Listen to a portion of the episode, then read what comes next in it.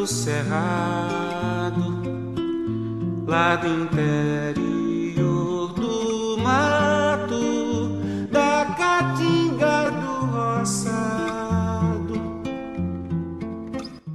Oi, pessoal, eu me chamo Jocélio e sou o narrador da crônica Os Contos da Mata Branca. A proposta dessa narrativa é mostrar um pouco o ambiente do sertão da Paraíba, onde está inserido o bioma da Caatinga, bem como trazer elementos peculiares da vida do sertanejo há muito esquecida e abandonada, revelando a ânsia e o desejo de sobreviver e resistir à seca, à fome e o medo da noite. Aqui queremos retratar com o aspecto clássico do mundo das trevas. Aproveitem e divirtam-se.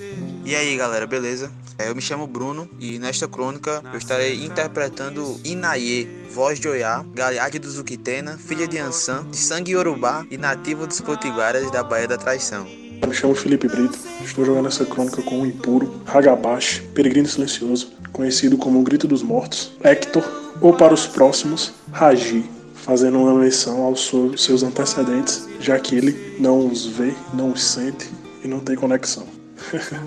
Ferguson, pode me chamar de PC. Tô jogando com roedor de ossos, Auguro Philodox, da raça Lupina.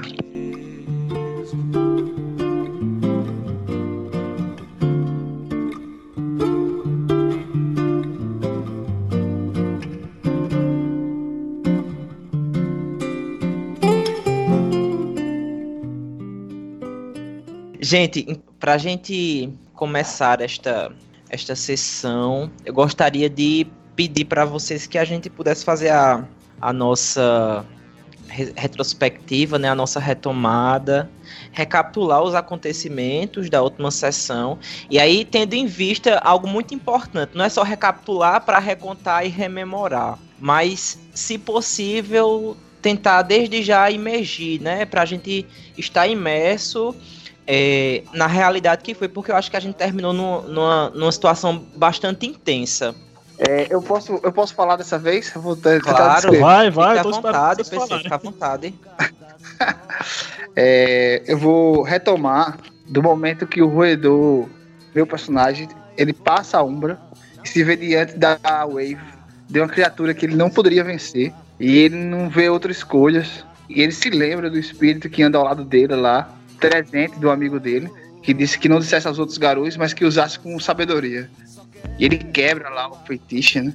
E o espírito camaleão me confronta, olha os meus olhos e eu faço um pedido ao espírito camaleão, um pedido de ajuda, um auxílio para salvar o filhote. E o camaleão ele cumpre a parte dele, né? Do acordo. Ele sai para cima do espírito de forma que o espírito não consegue vê-lo e o espírito me ataca. E quando eu volto, emerge a fúria eu vejo que os Kinae, junto com Hector, vieram para a Umbra. E como ela sempre cumpre a palavra dela, ela voltou sem deixar ninguém para trás, né? Então ela voltou, mesmo que eu vendo em sua face o desgaste, aquela habilidade do começo que ela derrotou o Formore não parece estar presente com ela agora. As forças dela parece que realmente se esgotaram de alguma forma. E ela parte para cima da criatura, mas sem conseguir atingir a criatura, sem causar danos à criatura, falhando em todos os seus testes. Enquanto o Hector, aquela ferocidade que o bicho estava mostrando no corredor, ele desconta toda na criatura. Surpreende pela lua dele, atacando de forma parecida muito mais com o Auron do que com o Hagabashi. Ele se debate em fúria mais do que eu que tinha voltado dos mortos. Ele parte na criatura, debilitando a criatura de forma que os melhores guerreiros não poderiam fazer, os melhores Aurons. Quando a criatura parece soltar uma espécie de, de fumaça, uma espécie de poeira, que meu olfato sente muito mais, parece, do que os outros, e aquilo sufoca. E a criatura se dando por vencida, nós continuamos debatendo na criatura, né?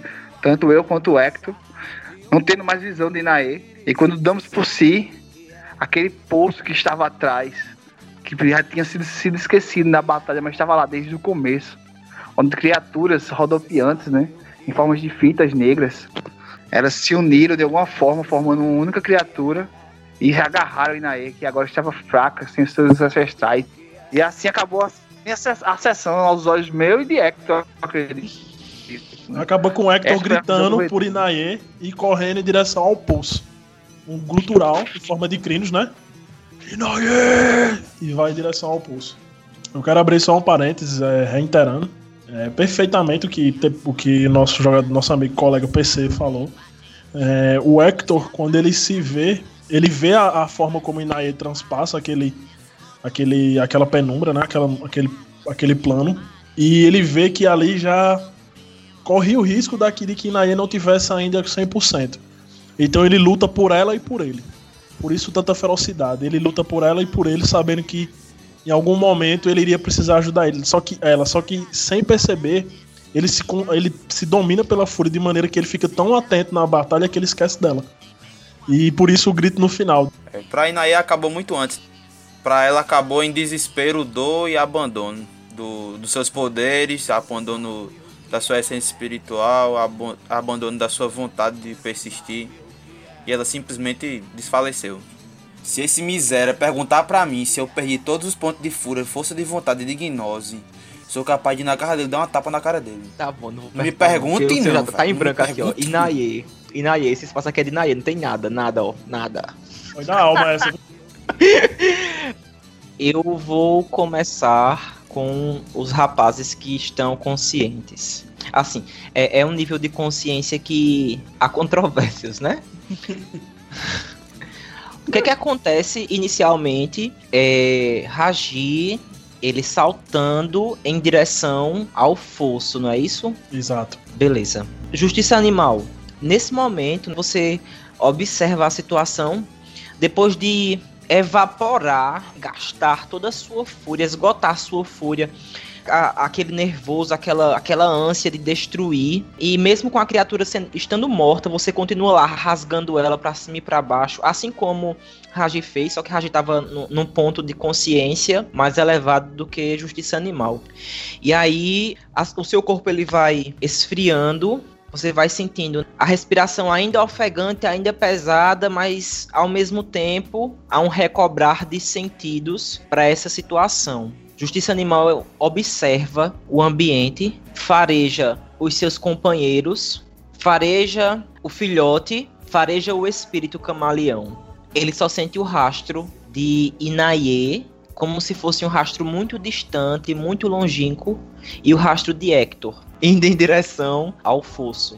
Que você vê a alguns metros de distância de onde você está, nesse ninho de aranhas, né? nesse, nesse local, quando, onde as paredes, todo o ambiente ele é bastante teioso, se é que essa palavra existe. é, não estou conseguindo vê-los, estou sentindo só o cheiro. Isso. Já perdi eles de vista. Isso. O rastro é. de, de Raji, ele parece estar muito mais forte. Como é um momento de teia, tem até teto, mas eu acredito que assim tá meio que muito alto, né, o teto. É, eu acredito que eu me locomovendo com o dom, eu vou mover mais rápido do que eu correr, não sei. Eu vou tentar isso. Eu não sei como personagem, vamos dizer assim. Uhum. Mas eu vou, eu acredito que com o dom eu saltei, eu vou tentar saltar, que seja mais rápido do que correr para chegar neles, né? Beleza. Eu posso perguntar uma coisa, gente? Grandes claro. saltos. Claro. E o filhote? Ele tá com o camaleão, né? Apagado aí, pelo que, pelo que nós entendemos. Sim. O espírito do camaleão ocultou ele e tá, está aí fantasiado no meio do. com ele em algum canto. Uhum. Fez a passagem pô, pra ele. Beleza, obrigado. Então seu personagem vai usar é, o grande salto, né? Salto da lebre, né? É, o salto da lebre. É isso mesmo. Beleza. O personagem ele busca esse esse impulso, essa habilidade espiritual e aí você invoca essa força, essa bênção espiritual pelo espírito da lebre para conseguir essa velocidade que o personagem busca entender ou, ou pelo menos ele assimila dessa forma para ir em direção ao buraco. É o seguinte: assim como Hector, você, justiça animal, ao saltar para o buraco, você não, não fez distinção, não fez absorção, não fez é, um reconhecimento do que estava. Você instintivamente saltou. Hector instintivamente saltou. Então não é uma coisa como se vocês é, estivessem analisando profundidade, estivessem analisando o que era, como era, de que forma seria, qual, quais eram de fato as dimensões. Vocês só chegaram e saltaram. Não é isso que acontece? Exatamente. Detalhe, Vamos... né? É só pra simplificar, né? Ninguém vai soltar pelo meio, nem, nem um lobo vai soltar do meio, assim, né? Sim, sim. Pela...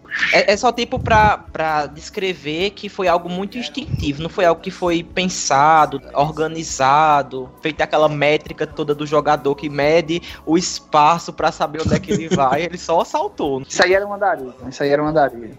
É, pode Talento matemático, deixa eu olhar assim. É verdade. Vamos à primeira situação. As forças se esvaíram. Agora as forças se esvaíram, Inaye, como. Isso é uma ameaça, né? O olhar de Jocélio, velho, dentro de sangue. As suas forças se esvaíram como a água que é jogada na terra seca. Ela é rapidamente absorvida pelo solo e o solo com uma capacidade porosa grande infiltra bem essa água. Sua força física, sua força espiritual, o entender e as forças, a força de vontade em si, como nós entendemos no, no sentido mais, mais vulgar, mais do povão, também foi sugada. Toda a energia física, mental, espiritual de Inaê havia sido drenada. Mas muito mais do que tudo isso, aquela conexão que tem uma relação direta com todas essas três energias também foi cortada. O momento da passagem para o mundo umbral acabou proporcionando essa esse corte espiritual. A personagem cai inconsciente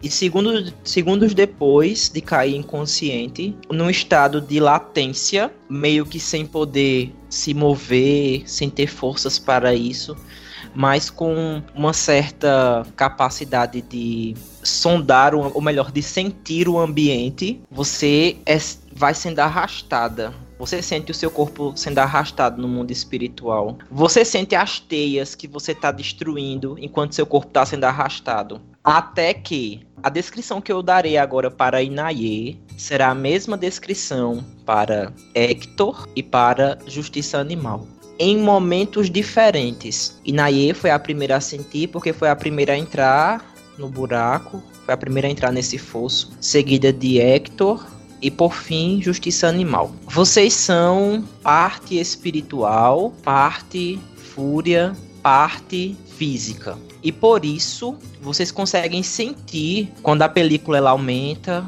quando a película ela é diminuída. E vocês entendem a película como sendo uma membrana espiritual que lhes garante o caminho à umbra, o caminho à penumbra, percorrer atalhos. A primeira porta ou a primeira cortina que vocês precisam ultrapassar é a película. Para vocês e principalmente para a justiça animal, que por ser lupino tem uma aproximação muito grande com as suas características espirituais, a, a película em geral ela tem uma, uma sensação de uma cortina, de uma membrana muito fina em, em lugares onde, onde a espiritualidade é alta.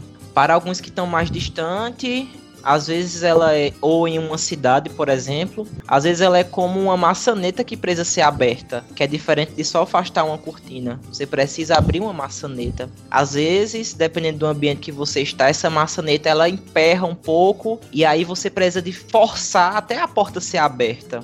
Mas o que vocês sentem é tão difícil de eu descrever que eu precisei fazer essa analogia extremamente esdrúxula. Os personagens de vocês tangenciam, ultrapassam por uma parede de concreto. Cada molécula, cada partezinha do corpo de vocês vai forçando uma passagem até que vocês ultrapassem.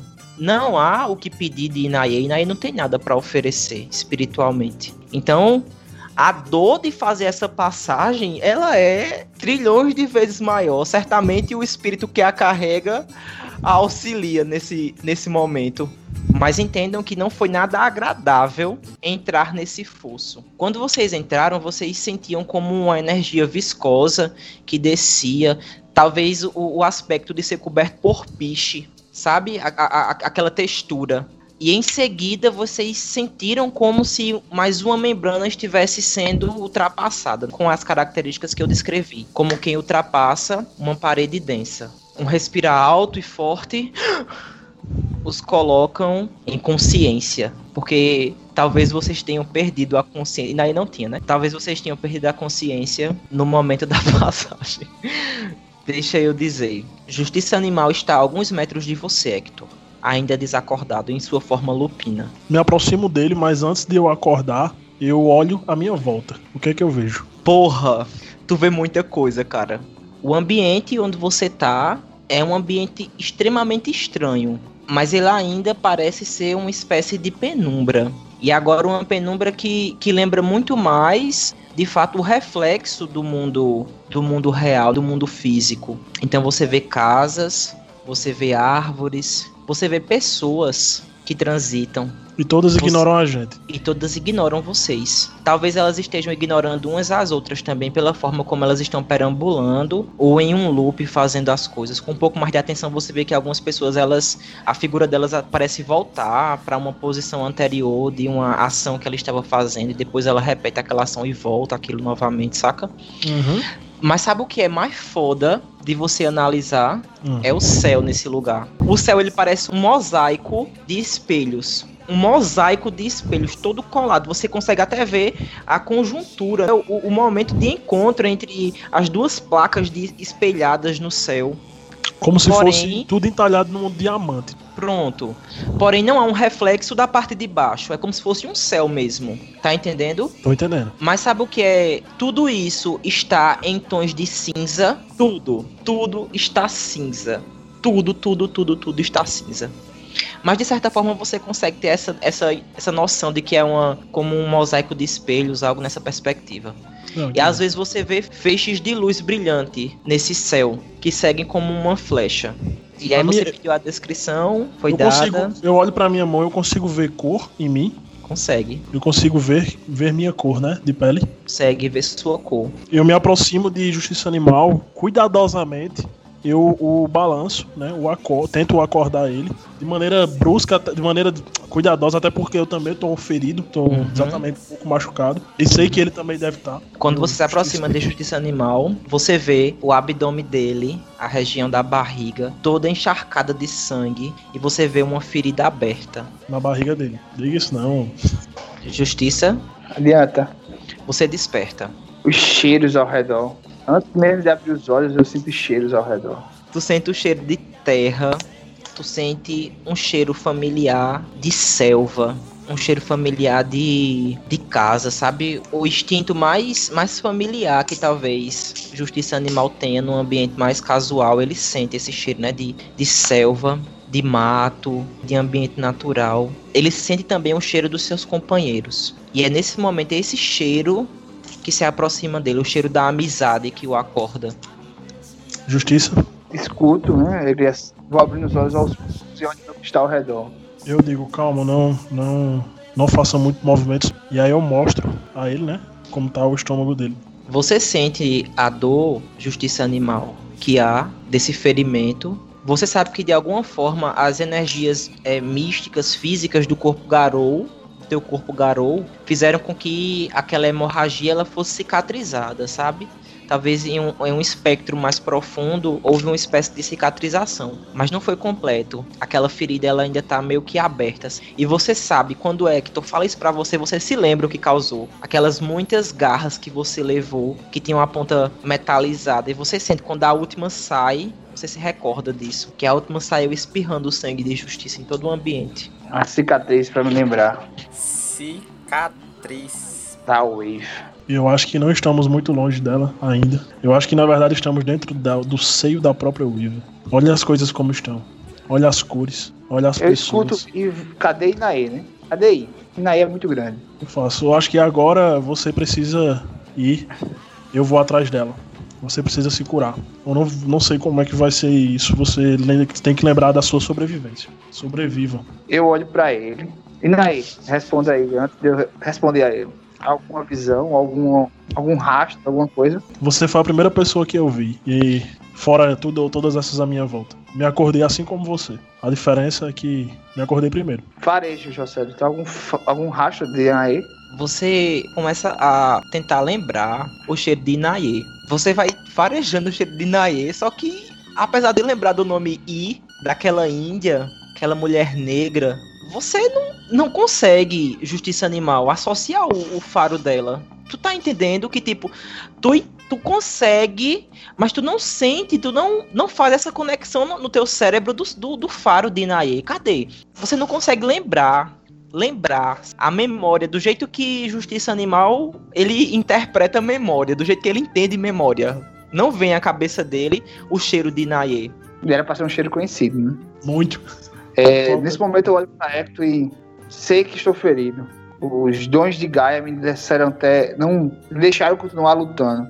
Isso é uma vantagem do meu. da minha da lua que eu nasci. Mas como ela fez e foi atrás de você e foi atrás de acho que temos a obrigação de ir atrás dela. Como ela mesma disse, ninguém fica para trás.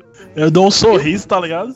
Eu procuro uma pedra. Tu vê um sorriso no meu rosto, tá ligado? Assim, aí eu me levanto, matilha massa da porra, boy, vou atrás. Pedra, José. Você encontra Mesmo o PC. E aí eu, ainda lembrando o nome dela, mesmo não sabendo o cheiro, olho ao redor e não encontro ela. Olho pra Echo, você também a perdeu, não foi? Faço.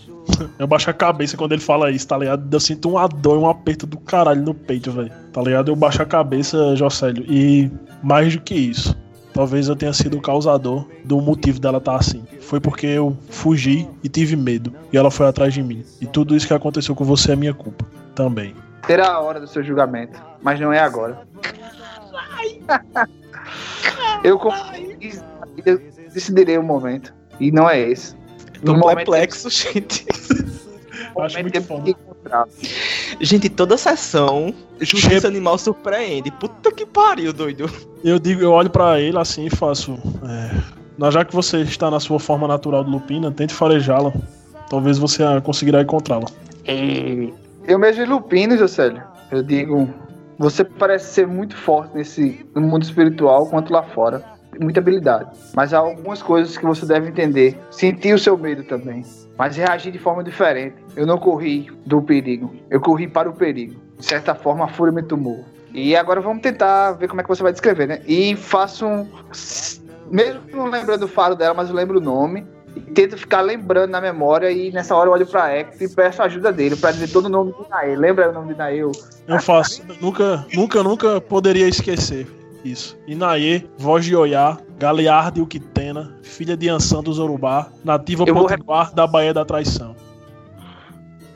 Ajude os espíritos. E solta a pedra pra ver a direção que a pedra vai. Pedra caçadora. Tem, tem, tem, tem jogada. Eu entendi. Quando você falou pedra, meu filho, eu tava esperando já a merda. Olha o que é que acontece, PC. Vocês, em conjunto, você iniciou o ritual, você é o, o mestre do ritual, e aí necessitou da ajuda do seu colega pra lembrar de todo o nome complexo que a forma lupina não, não garante nesse momento entender ou, ou memorizar, captar. Quando você lança a pedra, você vê que a pedra ela começa a se movimentar no chão. Não foi algo tipo instintivo, como geralmente ocorre, ela já mostra a direção. Ela começa a se mover assim no chão, começa a tremer e aí se dirige numa posição até que ela fica estabiliza. Até que ela estabiliza, mostrando uma direção pra você. Essa hora eu olho pra Hector. Não sei se ele entendeu. Eu digo, isso foi um dos rituais passados. Para encontrar não exatamente os membros perdidos, mas para encontrar culpados, caso eles fujam. Aí eu pego a pedra, ponho na boca e vou na direção que a pedra indicou. Eu, Ela está nessa quando eu, direção. Eu vejo ele se afastando e faço esse Lupino é atrevido pra porra, bicho. Eu me transformo em Lupino e corro atrás dele, tá ligado? Vocês vão passando pelo ambiente e aí vocês vão tendo uma sensação de que na medida que vocês estão correndo, o ambiente ele vai meio que se transmutando, sabe? Ele vai se modificando às vezes. E do nada vão erguendo-se do chão rochas, às vezes algumas rochas elas são engolidas pelo solo, surgem árvores, desaparecem árvores, às vezes surgem plantações imensas de milho. E de repente essas plantações elas secam. E depois elas murcham, desaparecem. Vocês veem muitas pessoas nesse lugar, até que vocês chegam, Felipe, num local que lembra uma estrada. Você vê nessa estrada a tua casa, a tua É, casa toda, com todas as lembranças que você tinha da infância com o teu pai, passam por esse, justamente por esse local que lhe traz muitas lembranças e tudo monótono, né? Aquele tom de cinza, até que você vê uma porta se abrir. Isso enquanto a gente caminha, né? Isso enquanto vocês caminham. Tipo, vocês estão chegando no ambiente, aí vai surgindo da casa, saca? Uhum. E aí você vê, quando a porta se abre, Eu dou um E vê- rosnado. Assim que a porta vai se abrindo, eu dou um rosnado pra, pra justiça, dizendo devagar. E Você você, vê minha postura diferente, sabe, justiça? Tu vê que eu já tô mais. ah, Meus passos diminuem e eu fico olhando seriamente pra porta. Pode falar, José. Eu mudo pra isso, pô. como se tivesse um perigo ali. Eu entendo isso. Eu devagar e já fica mais apreensivo. Eu mudo pra isso. você vê quando a porta se abre, você vê o olhar de pânico da mulher que tá ali naquele lugar. Uma mulher de cabelo longo, negro, o rosto meio afilado e bastante delicado os traços. Mas uma mulher que parece ser bem forte, um laço sobre a região da cabeça, ela com um vestido, e aí você vê quando foi aberta a parte de cima da portinha, como aquelas Uhum. casas, aquela casinha antiga, aí ela abre a porta de baixo. Quando ela abre a porta de baixo, meu amigo, você vê, se depara com o barrigão dela. Pronto, ele Aí fez Bruno chorar na outra, surge- fazer eu chorar nessa. Você vê quando surge aquela figura por trás dela. Bruno, vamos lá. Caralho, velho. Ah! você acorda. Sabe aquela aquela situação que é muitas vezes retratada em anime, em filme, quando o personagem ele tá tá numa situação que tá sendo controlado, que o olho ele fica meio opaco, aque- aquele aspecto de vazio. Talvez o olhar de Inaye pudesse estar assim. Você observa o ambiente à sua volta, você vê um homem com chapéu, uma roupa de couro, uma camisa de tecido por dentro, uma bota com espora.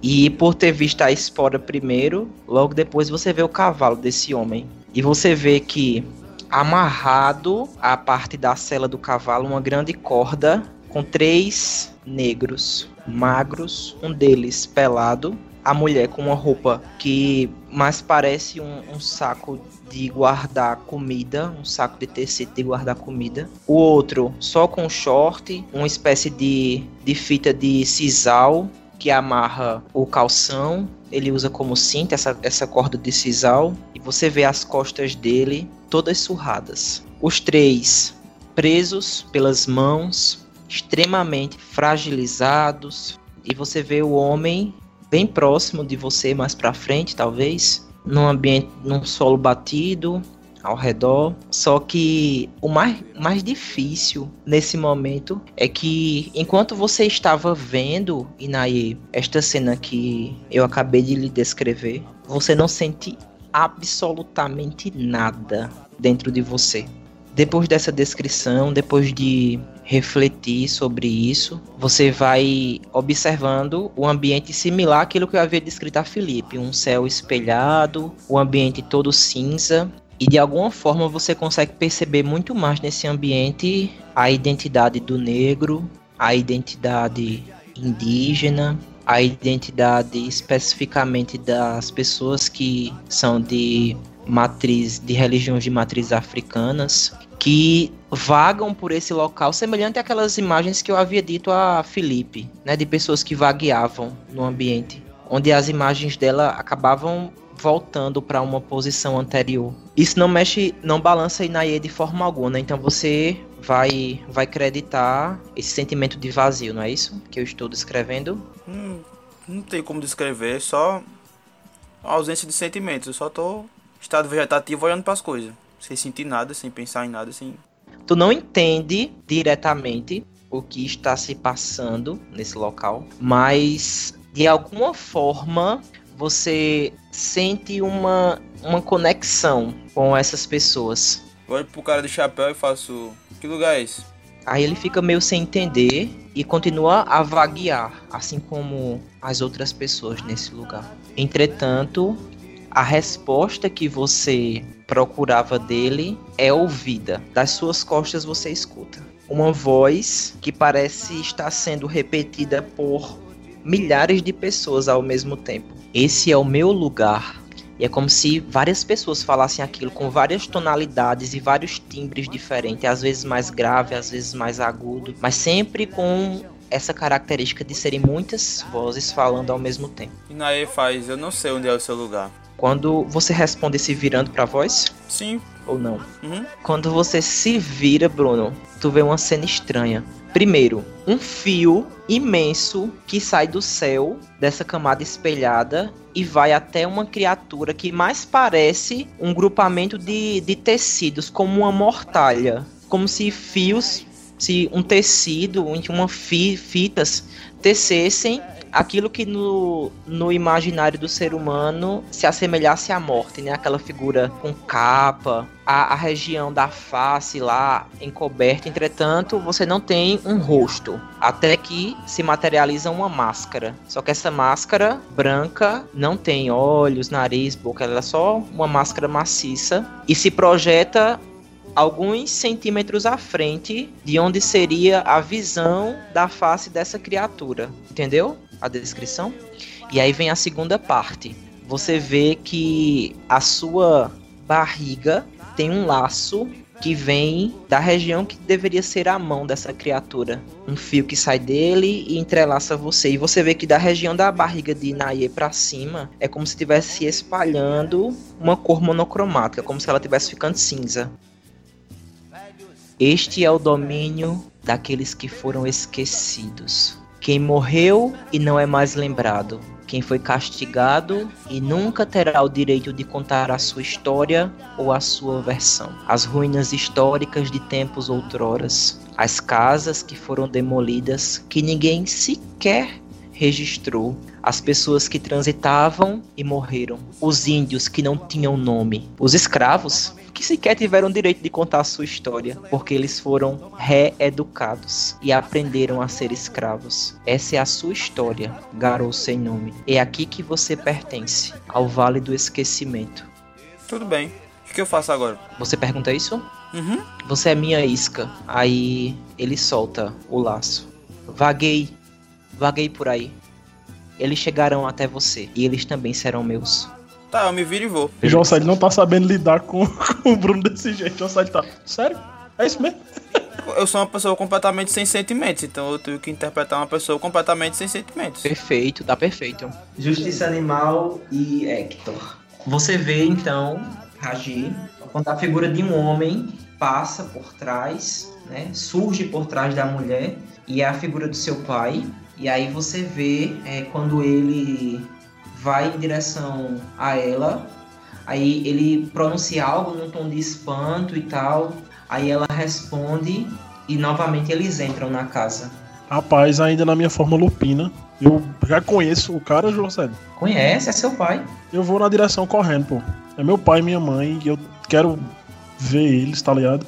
É, eu, eu esqueço até por, um, por um breve momento, talvez domado pela emoção de vê-los, de ver ela nova, de ver ela, né? Eu Uhum. esqueço até que, que não é possível, tá ligado? Acho que talvez um pouco das minhas alucinações que eu tenho em algum momento, tá ligado? Da minha vida. Eu encaro isso e vou correndo em direção a ela. Eu ignoro até a justiça animal ali e corro em direção a dentro da casa.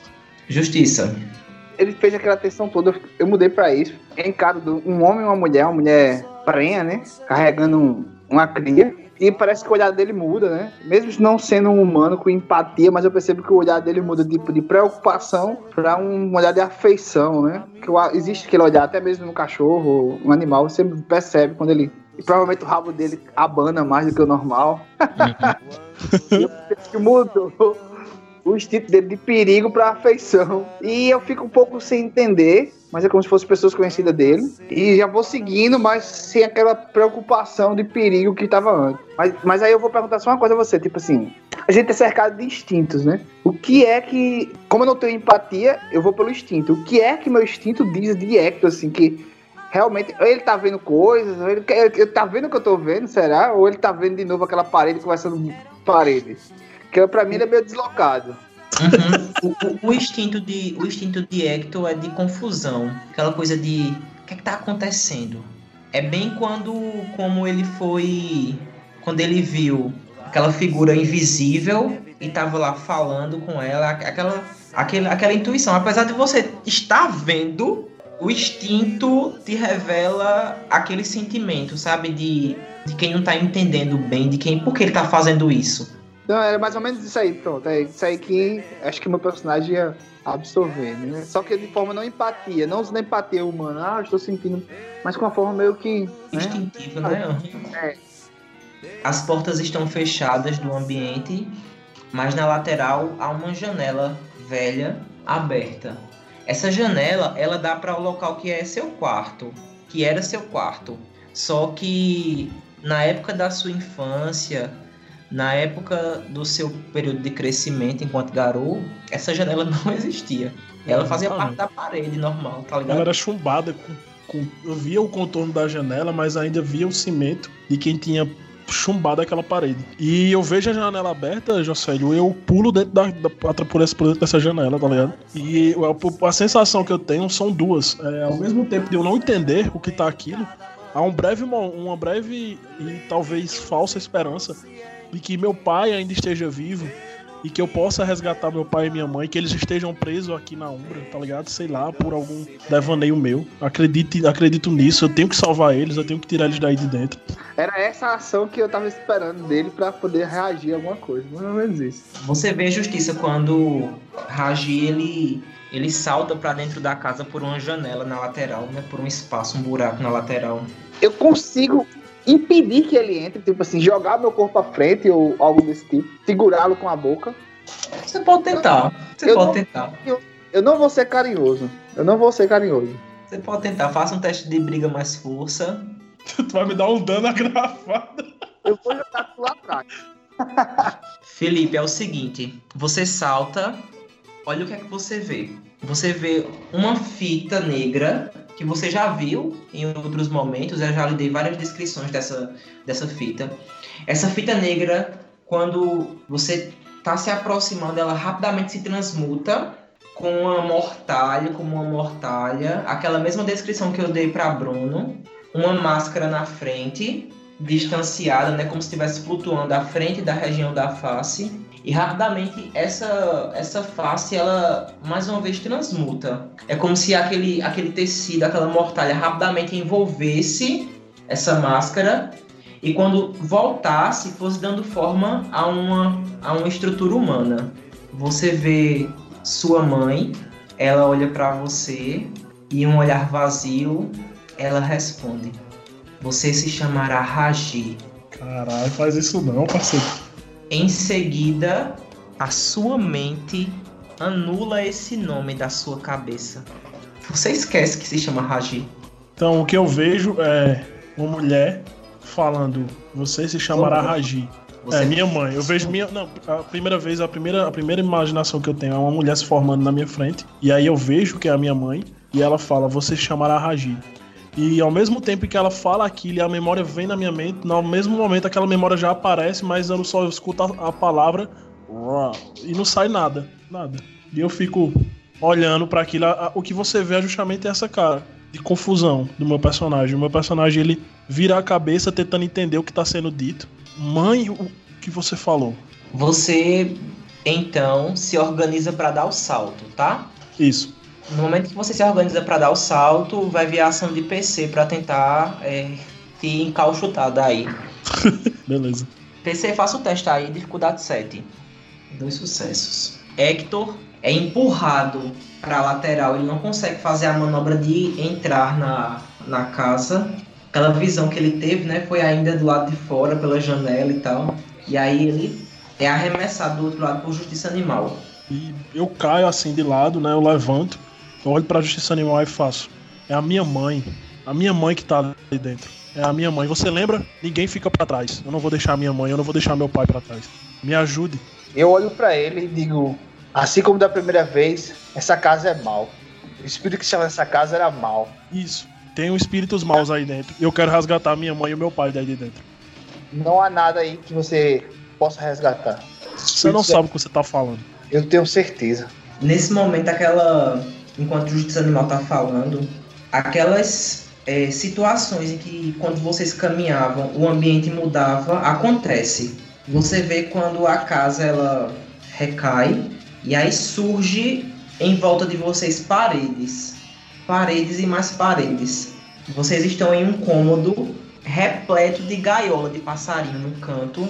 No outro lado, algumas jaulas com alguns animais silvestres, tatupeba, com é, raposa, gato do mato, alguns já mortos, assim, espremidos uns contra os outros.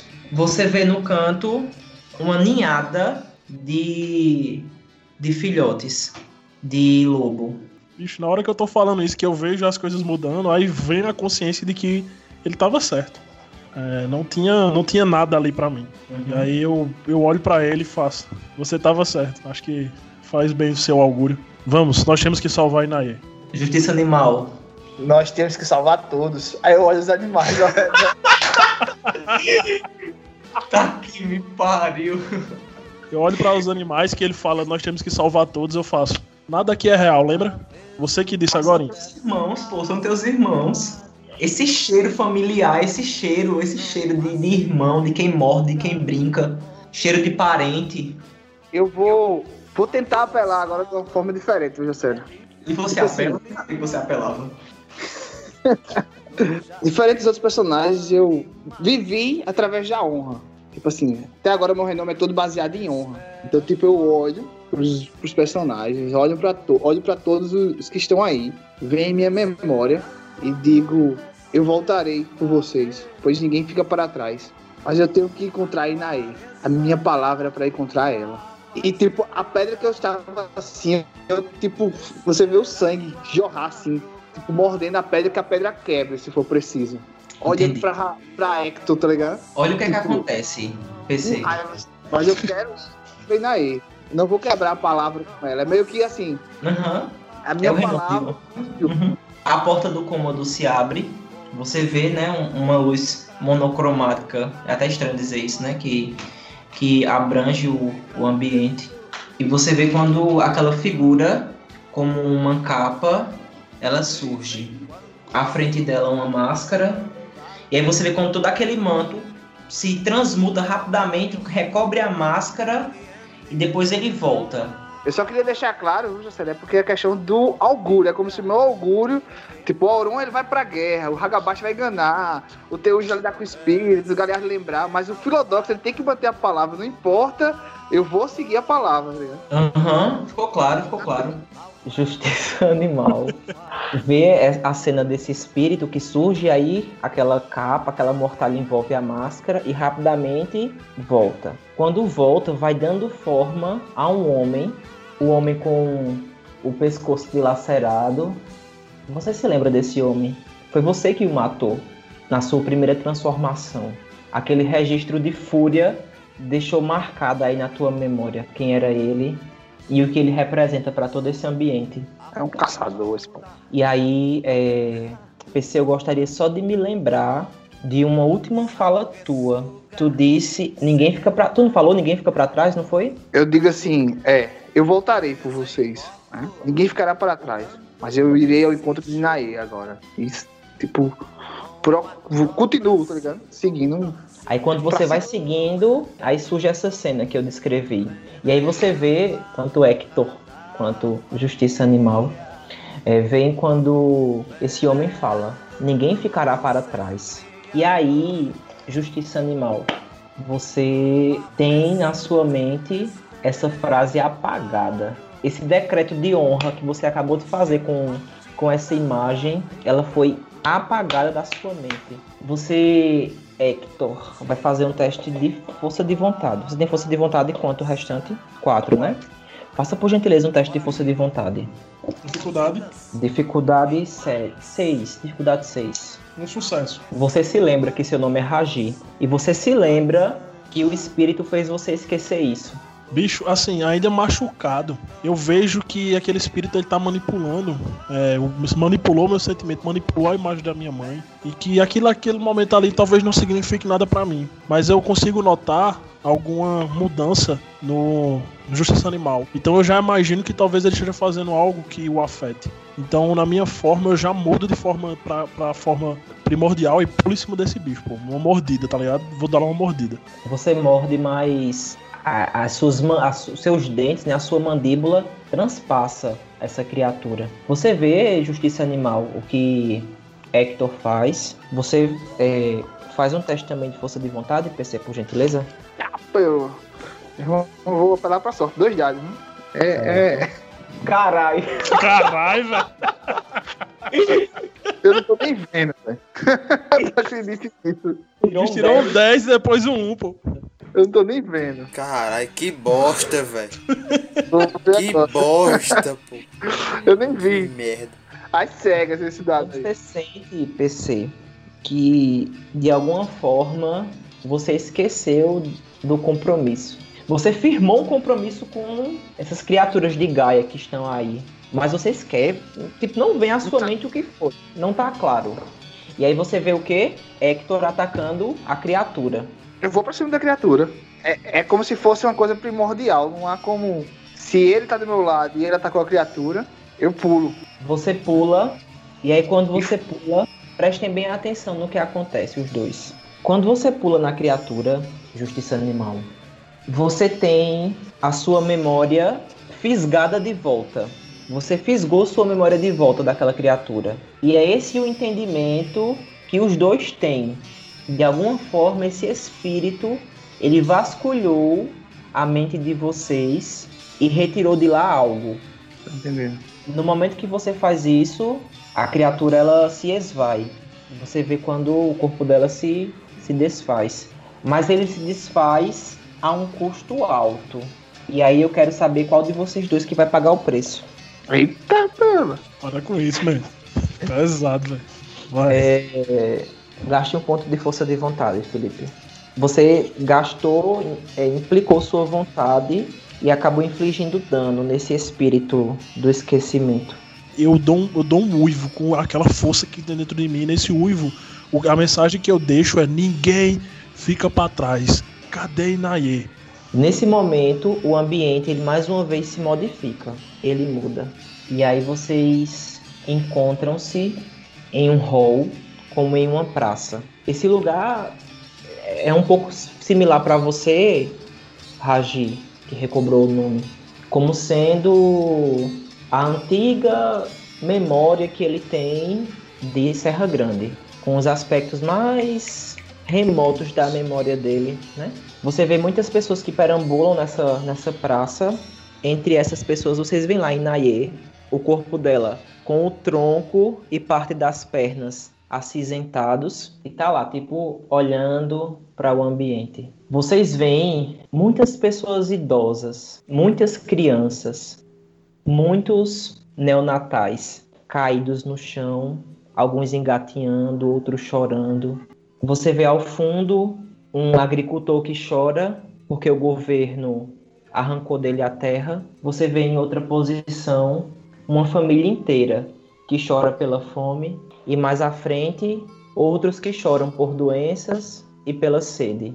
Esse ambiente está repleto, está configurado com todo tipo de lástima social e estereótipo que foi traçado pelo senso comum Brasil afora do que é o Nordeste, de como é o Nordeste e de como essas pessoas e essas situações não têm valor ou não têm memória. Não tem o que, o que contar, não há o que, o que se falar, muito menos não há necessidade de lembrar dessas pessoas. São índios, são negros e são figuras de tempos diferentes. Tem pessoas que talvez tenham morrido há poucas horas ou poucos dias, mas tem pessoas que morreram há décadas. As vestes dela mostram isso. Aquelas vestes de época, escravos e escravos no sentido mais forte da escravidão. Os escravos que um dia traçaram o Nordeste, abrindo caminho para os portugueses, para os holandeses para passarem nesse ambiente e fazendo morada. E lá, e todos cinza. E lá naquela situação vocês encontram Inaê também ficando cinza. Hector, justiça animal. O que vocês farão? É, eu acho que o Felipe vai fazer justamente isso, mas só para deixar claro, eu queria entender o que é que passa na cabeça de vocês. E aí, justiça, para que você entenda também, para você existem imagens de animais, imagens de animais que sofreram extinção, saca? Você tem essa perspectiva de seres vivos que não existem mais no mundo, que foram esquecidos, tá? Para que essa abstração de esquecimento ela possa ser palpável para a justiça animal também. Isso é gigante, né? Branco tipos gosta. de. É peso. O Hector, ele, ele entende como a primeira vez que ele, que ele adentrou dentro da penumbra mais escura, que gritava-se que ele seria esquecido, ele começa a entender que talvez ali seja esse local de esquecimento. Porque não é à toa que ele esqueceu que ele era Raji. Então ele começa a assimilar que aquelas pessoas que estão ali, quando ele vê pessoas de décadas atrás, quando ele vê criaturas que já não existem mais, criaturas que já foram extintas, ele começa a entender que todas essas criaturas, todas aquelas pessoas, elas foram esquecidas por todo mundo. Mas ele também lembra de uma coisa, José, que por mais que elas sejam esquecidas por todos os outros humanos, por todas as outras, as outras criaturas de Gaia, ele é um peregrino. E essas criaturas peregrinam sempre, essas pessoas mortas peregrinam sempre ao lado dele. Aquela morte o acompanha, a morte o lembra dessas pessoas que morreram, que sofreram, que talvez ninguém mais lembre, ele lembra, ele vive do lado dela, ele conhece ela. Então ele corre com esse sentimento de lembrança dessas pessoas dentro dele. Que ela, elas podem ser esquecidas por todos, mas nunca vai ser esquecida por ele, porque ele sente a dor delas, ele escuta a dor delas no ouvido, ele escuta o grito dos mortos. E ele corre em direção a Inaye, para que ela também se lembre que ela não vai ser esquecida. Justiça? É, ao ver tanto pessoas, né? tantos seres humanos, tantos hominídeos e seres que nunca, nunca nem sequer pensei em caçar, mas eu sei que talvez eles já existiram, já se passaram aqui. Eu lembro que o KR estava sendo esquecido pouco a pouco, e talvez seja esse o espírito que atacou o KR, né? E que estava atacando o KR, continua atacando. Eu não entendo muito o sofrimento da seca e do Nordeste ou da escravidão em si, mas entendo que aquelas pessoas parecem já ter, terem sofrido, parecem ter debilitadas, né? E mesmo sendo, estando ali, eu entendo a dor daqueles outros. E ao ver Inaê, é, mesmo sendo o último, o, o ômega das tribos, o ômega dos garus, nós temos que entender, nós somos diferentes de todos eles. Nós nascemos para protegê-los, nós somos garus. E é essa a ideia que eu vou tentar levar para Inaê, né? Não, eu não sou a memória, ela que é a memória. E me ponho posterior a Hector, assim. Tô em forma Expo, na verdade é Expo ainda, mas põe posterior a Hector. Deixa o Hector eu quero, quando. Eu quero deixar você livre, tá, José, pra falar, mas quando eu for falar com o Inaê, eu quero que você deixe eu fazer uma coisa depois. Tá. Inaê, você observa duas figuras com cores indo à sua direção, e na medida que elas se aproximam, vários flashes de memória começam a, a vir à mente de Inaê. Bruno, você fazer um teste de força de vontade com a força de vontade completa, tá? O, o, os valores completos que ele que a personagem possui. A dificuldade é 10. E caso a personagem ela tenha um único sucesso, se restar um sucesso, ela vai perder um ponto de força de vontade permanente. Aí depois eu descrevo o que acontece. Um único sucesso, mas foi falha e crítica, né? Não, foi falha. É. Não, foi falha crítica não, foi, foi falha. falha. tô vendo aqui. Você não consegue executar não, que que havia sido proposto. Você começa a ter flashes na sua cabeça, mas eles ainda estão no sentido do vazio, sabe?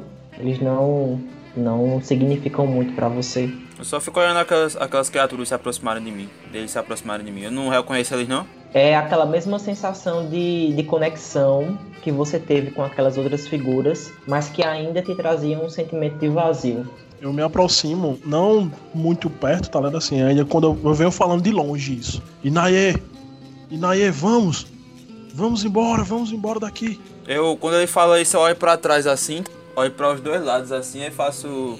Com quem você está falando?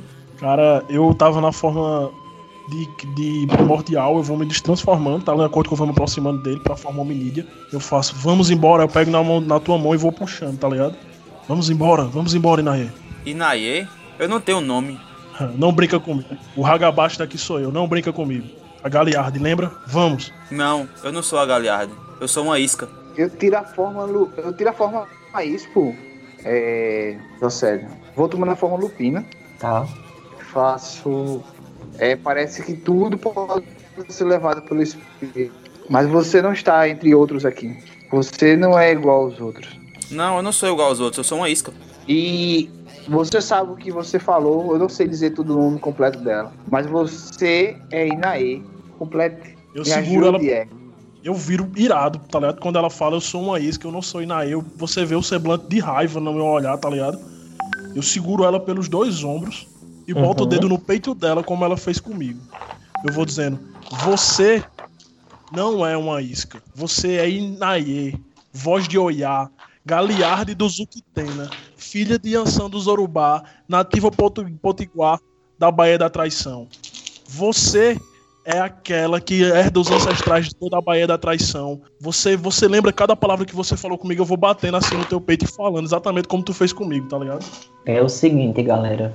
Você, você vai, vai sentindo, né, a, a força das palavras. Você sente a força, mas não sente a essência.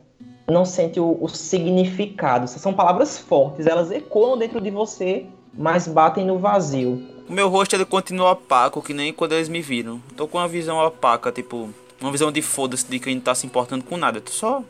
Nesse momento, Justiça Animal e Raji, vocês percebem uma, uma fita escura que surge na barriga de Inaye. Vocês veem essa fita, ela, ela meio que se materializa. Talvez ela sempre estivesse ali, vocês que não estavam vendo. Você vai fazer um teste de força de vontade, Felipe. Justiça também vai fazer um teste de força de vontade. Tá, qual a dificuldade pra mim interpretar isso? Dificuldade é 8.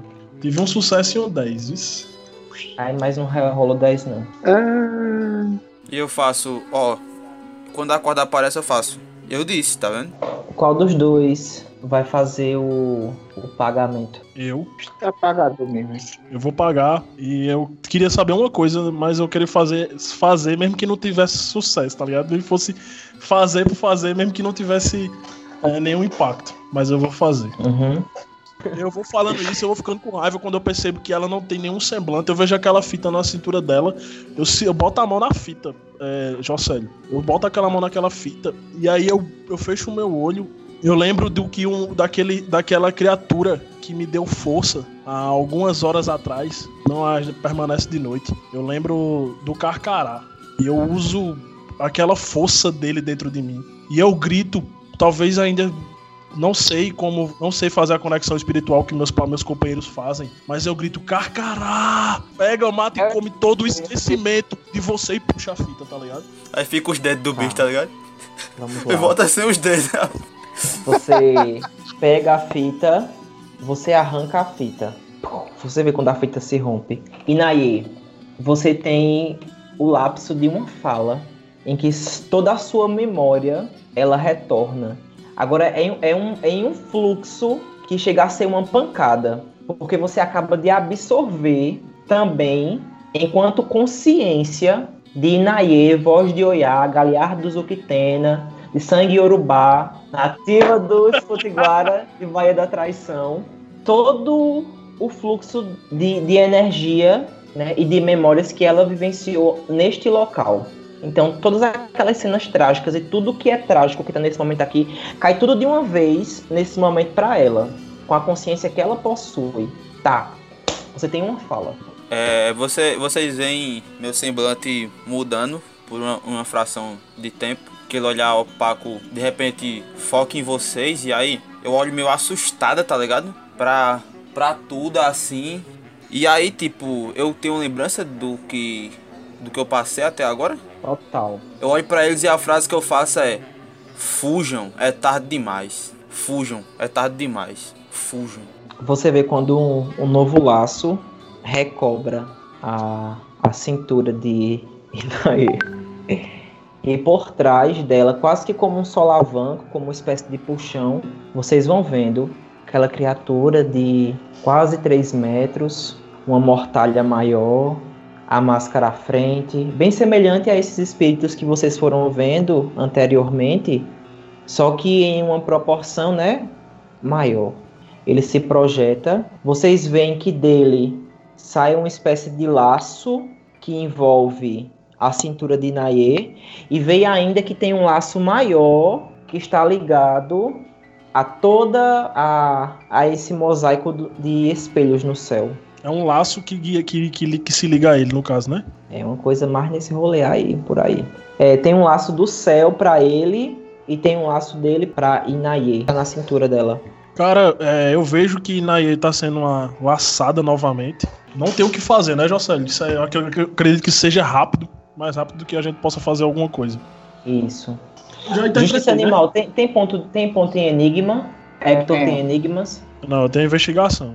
No momento que Hector ele rasga o laço que envolvia você, né, que você recobrou sua memória, invocar o Carcará foi foi mais do que simbólico. E Naye, ela recobra um ponto de fúria, um ponto de gnose e um ponto de força de vontade. Somado a isto, recobrando a sua capacidade espiritual, a sabedoria de Boyuna naqueles, naquele fluxo de memórias que, que rasgou ela naquele momento, coloca uma informação para você. Esse espírito ele não pode ser destruído com garras e mordidas. Vamos abraçar ele, tá resolvido. Ele tá carente. O cara mandou um eu te amo, vem cá, me dá um abraço. Mas só quem sabe disso aí não é, então. É. Aí, Crinos aí e pulei. Sim, mas qual é meu esquema? Eu, eu, vou, eu recobro então? Não, não, aí você voltou, foi só pra. Mas eu recobro ou eu tô no meu modo desligado ainda? Não, você volta, volta pro modo desligado ainda. Quando eu vejo, né, ele puxando Naê, não tem muito o que falar. Vou vou usar até as palavras dele, né? Não tem muito o que fazer, não, velho. Eu sei que. Eu, eu entendo que ele esteja aprisionando ela. Eu vou me transformar em Crinos e pular nele. Minha ação, José, é morder uma das mãos de Inaê. Filho da puta, tu vai me, mo- Morder tu vai me mesmo. matar, Morder desgraçado. mesmo. Eu só tenho 3 pontos de vida. Mas na mão não mata não, pô. Só mata vai arrancar os dedos. Tu que pensa? Vai que tu morra, vai que tu morda meu, meu pulso e eu começo a sangrar e morrer aí. Tipo, é tipo na altura do braço mesmo, mas não é aquela mordida de tirar o braço fora, não. Eu vou morder pra puxar, assim. Já Aham. viu aquele cachorro que ar- arranha, mas não perfura? Ao mesmo tempo que eu olho pra Hector e vejo o Hector novamente ficando nervoso. Começo a achar que a fúria dele é de um Auron. E Nae vai fazer um teste de força de vontade, jogando agora um dado só, tá? Dificuldade de 8. Desde que você tem sucesso, Não, falha. Beleza. Justiça animal, você pega, né, o, o braço de Inaye e começa a balançar e a puxar, não é isso? é. E se for possível, José, como se rangesse com os, os dedos mesmo. Aquela rangida de cachorro, mas ao mesmo tempo tentando emitir gutos. Cultural. Aham. Quem fica para trás? Quando você fala isso, ninguém fica pra trás. Você percebe que o laço que envolve a cintura de Inaye, ele se rompe. Ele se rompeu, mas ele não foi destruído. Ele se rompeu não, ele- se mostra fragilizado, as suas palavras. Trincou ele trincou, isso. Era isso que eu queria falar. Aí agora você vai fazer um teste de força de vontade, tendo em vista as suas palavras. Se você tiver dificuldade de 8 ainda, se você tiver sucesso, Inaye se livra. Se não, Eu posso queimar o FV? Pode, pode queimar um ponto de força de vontade, perfeito. Você gasta a sua energia de vontade para executar a tarefa, o laço se rompe e muito mais do que isso. O laço ele se, se desfaz ao ponto de atingir a criatura. Você vê, Hector, nesse momento, quando a criatura ela olha assim para o braço dela, você vê quando o rosto dela vira para o lado, você, você sente uma, uma animosidade do espírito, né, uma, uma ação de quem foi surpreendido. E aí você salta para cima do espírito com as suas garras, você na forma crinos rasga o espírito de cima a baixo, as suas garras ultrapassam o espírito e depois ele se refaz completamente. E eu repito a ação, mas ainda com, com aquela, aquela raiva, sabe, de quem tá batendo no nada, uma Uhum. achando que uma hora vai conseguir atingir. Só que dentro de mim, Jocélio, é, eu faço isso me agarrando naquela, naquela luz verde que eu vi quando eu me perdi dentro do esquecimento. E que por um Uhum, flash. perfeito. Lembra que apareceu dizendo que minha mãe me daria isso como um último? Pronto, eu memorizo isso e fico batendo e eu imito sons guturais dizendo, talvez por palavras perdidas, exatamente isso. A única criatura que será esquecida é você. Perfeito. Inaê, o grunhido de, de justiça animal, te trazem à tona mais uma vez. Tá bom, então eu sei quem eu sou, sei onde é que eu tô e sei quem é o povo e eu tô tendo tudo pra trás de mim. O, que- o que eu tô vendo é justiça animal mordendo minha mão, tá ligado? Enquanto meu sangue jorra pela boca dele, eu olho pra ele e, e falo obrigado por me lembrar quem eu sou. Eu olho pra, pro bicho assim, tá ligado? E faço, eu tenho zumbi, besouro, o chefe dos tupis. Eu sou Tupinambá, tenho Erês, Caboclo Boiadeiro. Eu sou as mãos da cura, Morubixabas, Cocares, Arco-Íris, Arabatanas, Curarês, Flechas e Altares. Todos os pajés estão em minha companhia. Não me dobro Iemanjá anda de mãos dadas comigo, me ensina o baile das ondas e canta, canta pra mim. Eu tô me aproximando na, na direção do bicho quando eu tô falando isso, tá ligado, Jocélio? Uhum. Canta pra mim, é do ouro de Oxum que é feita a minha armadura que guarda meu corpo, e me sumo no vento, cavalgo no raio de Ansan, e é dela o vermelho de meu sangue. E o que acontece não é que eu, que eu me viro pra, pra, pra criatura, na direção da criatura. Eu chamo a atenção de todas as pessoas que estão ali, e eu faço, enquanto houver um raio de esperança e discernimento dentro de mim, eu jamais permitirei que vocês sejam esquecidas. Eu estou aqui para honrar a memória de Gaia e dos que vieram aqui me buscar e me tirar do esquecimento. Eu- essa é minha alfa! Essa é minha alfa! Pariu.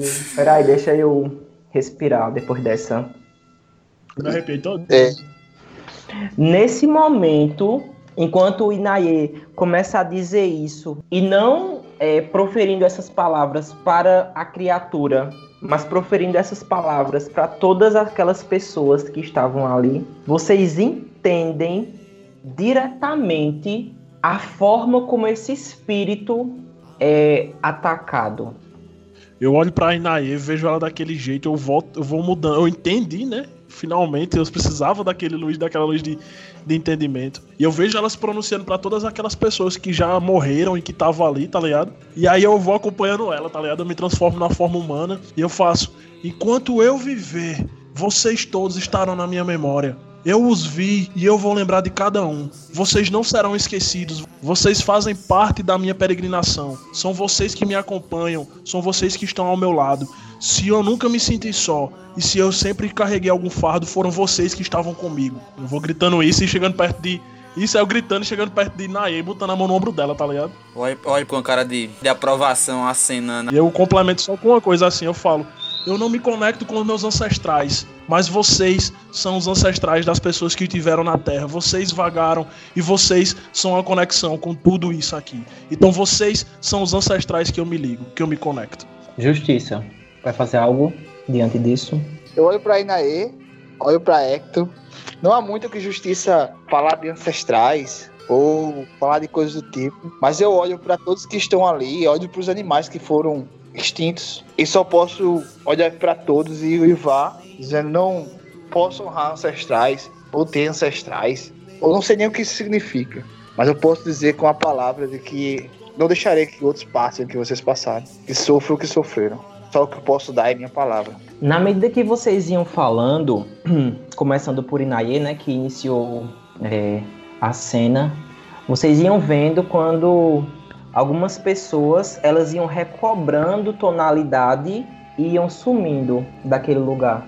Hector soma a força Inaye e aí mais pessoas vão desaparecendo. Principalmente, inicialmente a fala de Inaye faz com que as pessoas negras, indígenas, com roupas de matriz africana, de religião de matriz africana, vão desaparecendo. O registro de memória de Hector vai, vai tirando daquele ambiente as pessoas que estão é, extremamente feridas, com feridas dilaceradas, enfim, que já estão com aquele aspecto de morte. As pessoas que estão, é, com, as que estavam morreram de sede, aquelas que foram afetadas pela fome. E justiça complementa a sua fala fazendo com que os seres vivos daquele ambiente já extinto retornassem. Nessa hora eu pergunto a vocês, quem vai pagar o preço? Eu, Eu, nem venha, papai. Eu já empurro. Eu, eu gosto um ponto de gnose, abro o nosso e empurro Inaê. Eu!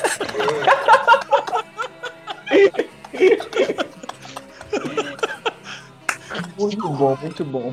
Vocês veem quando nessa hora vários feixes de luz passam no, no mosaico do céu espelhado, vão cruzando esses feixes de luz e todos eles é, caem num ponto de interseção específico. Nesse momento, vocês veem quando o céu espelhado ele parece trincar. E aí, quando vocês observam o céu trincado, vocês veem vários fios, porque nesse momento aparecem fios, vários fios que caem do céu. Aqueles, aqueles fios que estavam indo Parece que eles trincaram esse céu. E quando eles trincam, eles despencam. E quando esse fio cai no chão, se materializam vários garous em sua forma crinos. São cerca de 12, 13 garous, é mais de uma dezena de garou que nesse momento surgem nesse local. Somado a eles, vocês veem fios brilhantes menores com aspectos de aves. E um último fio brilhante recai sobre vocês o Carcará. Ele sobrevoa vocês. O espírito, o espírito do esquecimento que estava nesse ambiente, ele abre os braços como quem quer ampliar o seu tamanho. E aí vocês começam a ver os garotos caindo em cima dele. E vocês veem, os garotos começam a rasgar o bicho de um lado a outro. Só aquela, aquela sensação de que Hector já teve, que Justiça Animal já teve, né? De quem rasga e a criatura se refaz logo em seguida. De quem rasga e a criatura se refaz logo em seguida. A gente tá vendo isso no caso. Isso. Tem mais Existem mais pessoas ainda esquecidas, assim, diga-se de passagem? Eu passo a cabeça assim na Alfa, assim. Alfa, Lidérios. Eu olho pra, olho pra Justiça Animal e faço. Eu não sou digna disso, mas eu vou fazer melhor. E eu faço. Eu dou um uivo de, de convocação. Eu me transformo em ISPO e dão um uivo de, de, convocação. Você vê que aqueles que são menos suscetíveis à fúria natural, ou seja, os que não são Aron, eles atendem, são chamados. Ou não são Hagabashi Aron.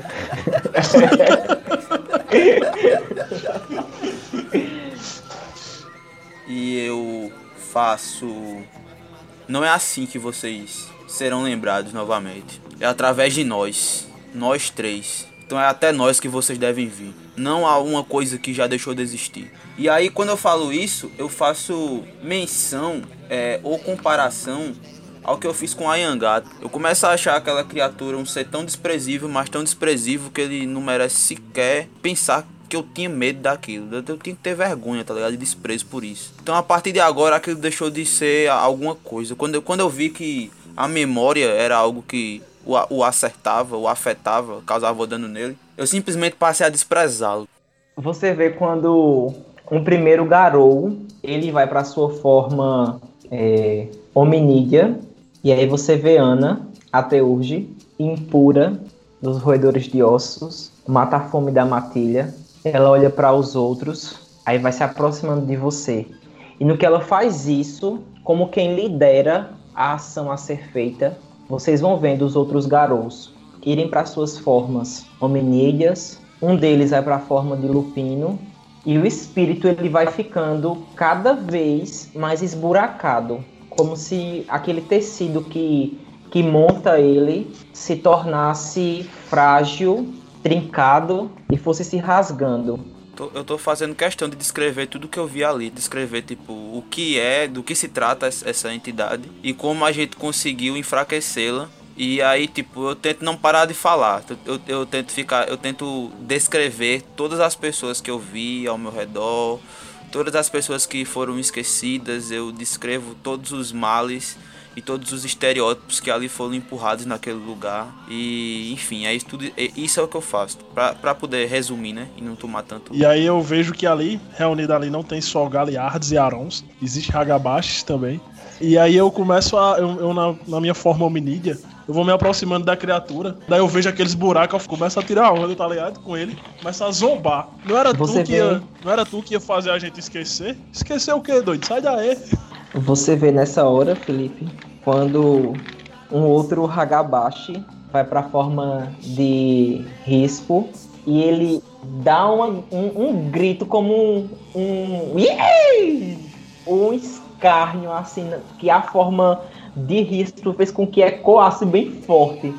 Eu olho para os outros garotos e digo: não tem muito o que eu lembrar ou fazer os outros rirem. Eu sigo pequenas palavras. E as leis valem há muito tempo. Não tem a casa larais com outro garoto.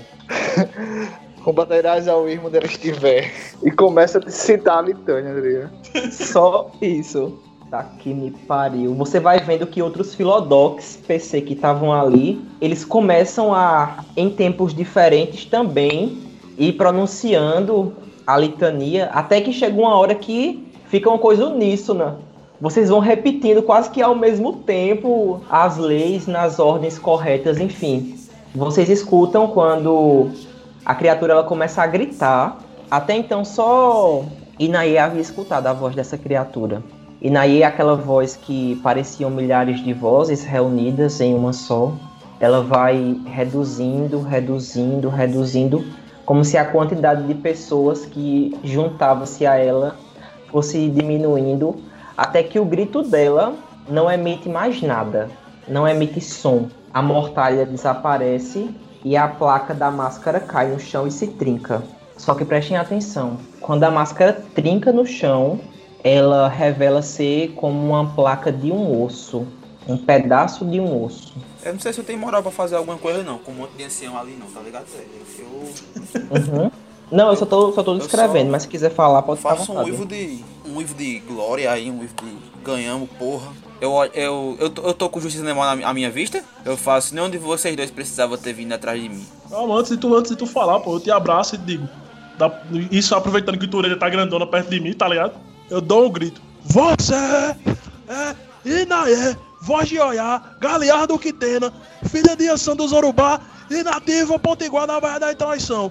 Ouse olhar pra minha cara e dizer que você não lembra mais quem você é pra você ver se eu não quebro você no pau. Aí eu olho pra cara dele e faço, da próxima vez que você falar Orubá e não falar Iorubá, eu vou entender como um desrespeito e a gente vai se pegar aqui no pau. Aí eu dou uma risada e sento, tá ligado? Eu dou uma sacudida assim no cabelo, nele, tá com meus pelos assim, tipo, mostrando que foi uma piada também, né? Também. Eu entendo que é brincadeira e vou e mordo o rabo de. Mas ainda assim eu falo, tá ligado? É, vocês não precisavam ter vindo atrás de mim. Vocês podiam ter. Vocês tinham outras prioridades. Vocês tinham o filhote a, a cuidar. Da próxima vez que isso acontecer, não faça isso de novo. Preservem-se. A minha vida não vale mais do que a missão, eu falo. Eu sentado ali do lado dela, tá ligado? Assim, eu acredito que ela ainda tá na, que ela esteja sentada na forma, na forma lobo grande. Eu com a cabeça encostada nela assim, meu irmão, não fale não, pensa numa canseira vir atrás de tu, velho. Mas sabe o que é foda? É porque a gente não consegue mais não, velho. A gente não consegue mais não. Uma, teve uma, uma índia aí que botou uma frase na cabeça da gente. Ninguém fica pra trás, tá ligado? Aí não sai mais não, velho. Pra sair agora só se eu nascer de novo. Eu faço. Essa Índia deve ser muito inteligente e sábia. Quando encerra-se a cena entre vocês e tal, que corrobora com o desaparecimento do espírito, vocês veem os teurges do local, os mais fortes. Os teurges, eles abrem uma grande passagem para todos os, os garou que ali estão.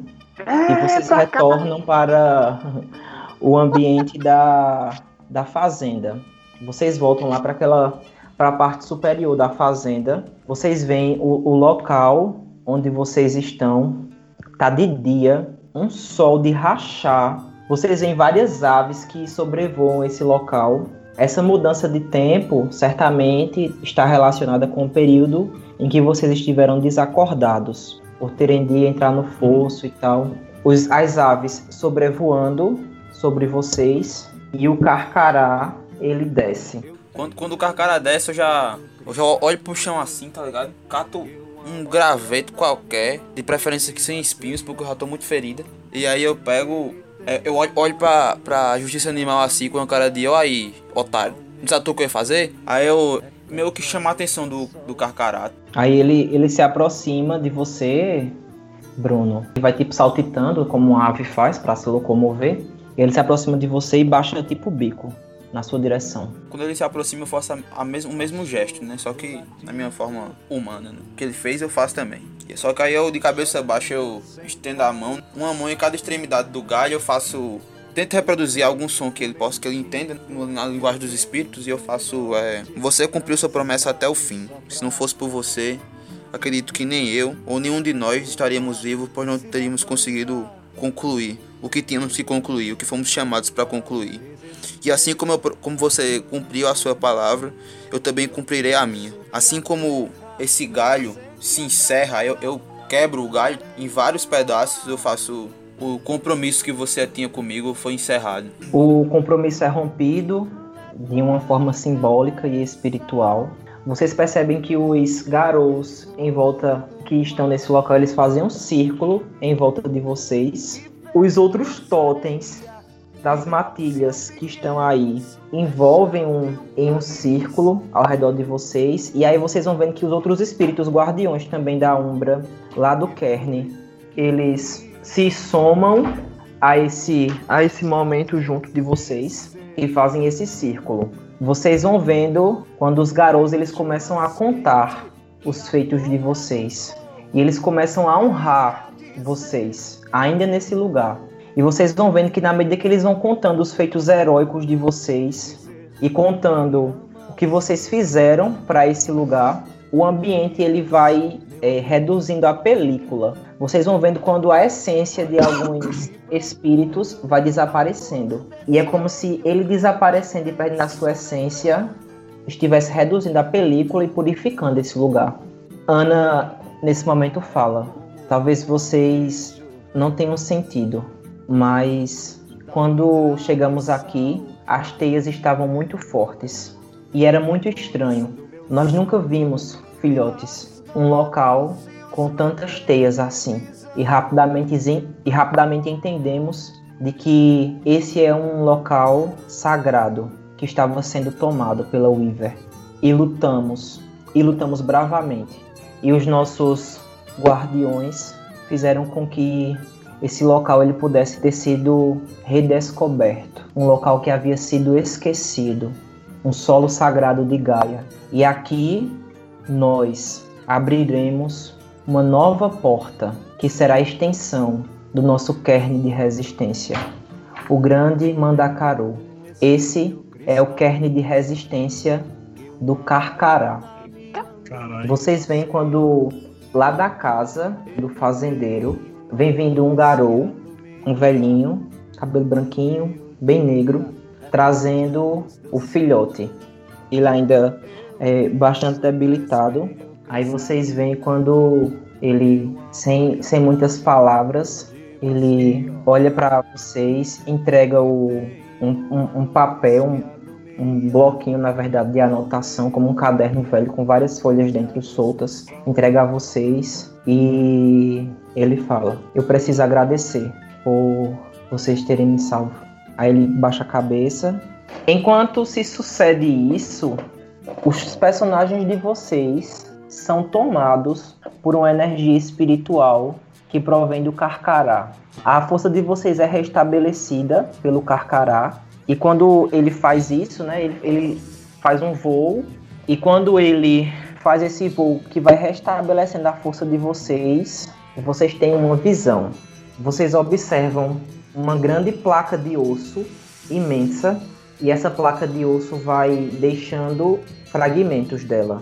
E esses fragmentos vão caindo. Quando vocês observam bem, essa placa de osso, na verdade, é uma grande ave toda, toda repleta de um aspecto esquelético e chamas negras. E vocês veem que o voo que ele faz no céu vai fazendo cair essas lascas de osso que degradam dela mesma.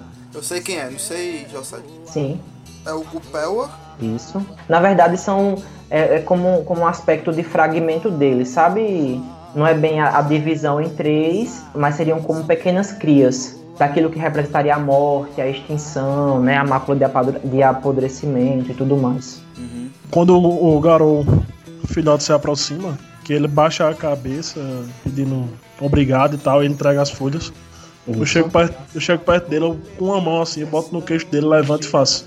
Não baixa essa cabeça mais não, irmão. Aqui é todo mundo por você e todo mundo por. Todo mundo fala. Qualquer um aqui faria o que a gente fez. Você é um garou, você é uma cria de Gaia. Você não, não é menos que ninguém aqui dentro, não. Isso eu falo alto, sabe? Lembre-se disso. Qual é o teu nome, irmão? Ele olha assim pra, pra Ana, aí depois olha pra você. Ela me chamou de Mateu. Ela disse que esse é meu nome. Qual é. E qual- quem é quem é Mateu? Fora o nome. Aí ele respira fundo. Mateu, impuro, teurge, dos Fiana. Eu dou um sorriso. Aí eu boto um, com, uma- com um- o indicador da minha mão, eu boto no peito dele assim e faço. Nunca mais esqueça isso. Quando alguém perguntar quem você é, lembre de quem você é e da essência que tem dentro de você. Eu só olho pro jovem e faço. Ninguém fica para trás. O Lupino agora aprendeu uma frase, pô, tá ligado? O Lupino aprendeu uma frase agora. Ele, sempre que tiver uma oportunidade, ele vai aplicar essa frase sempre que ele tiver uma oportunidade. E vocês veem quando o velho que tava com ele, o ancião, chamado de Chico, vamos, Matilha, ninguém fica para trás. Respeitamos a decisão de Mateu de não nos mostrar esses papéis. Eu boto os papéis no bolso, tá ligado? E faço. Depois a gente. Aí ele olha assim pra você, aí fala: Revele-nos agora. Se Matheus deixar, eu revelo. Aí ele tipo olha pra você e confirma. Pego o papel, abro assim, tá ligado? E, e faço. Toma, Inaê, tu que gosta de falar. E olhando pra cara do ancião assim, pensando, caramba, respeitarás o garoto de posto mais alto. velho. Mas eu percebi bem que podia tomar uma tapa no pé do Vitor, porque ele ficar querendo botar a moral em. em- Mas aí eu me contento, tá ligado? Eu pego o papel, aí o que é que tem no papel, bicho? Véi, tu vê um- uma série de observações é, com a assinatura embaixo do Antônio Virgulino, Coronel Antônio Virgulino.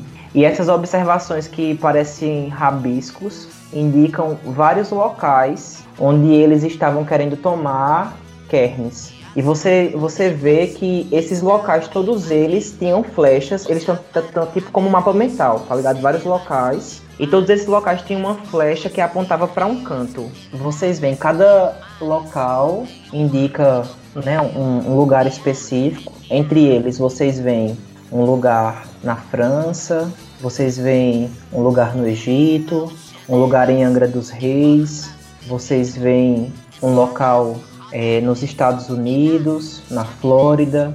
E ano passado, Inaí, você se recorda de ter visto na televisão é, que foi instaurada uma usina em Angra dos Reis. A usina nuclear foi instaurada. E aí vocês veem várias flechas que indicam um único lugar.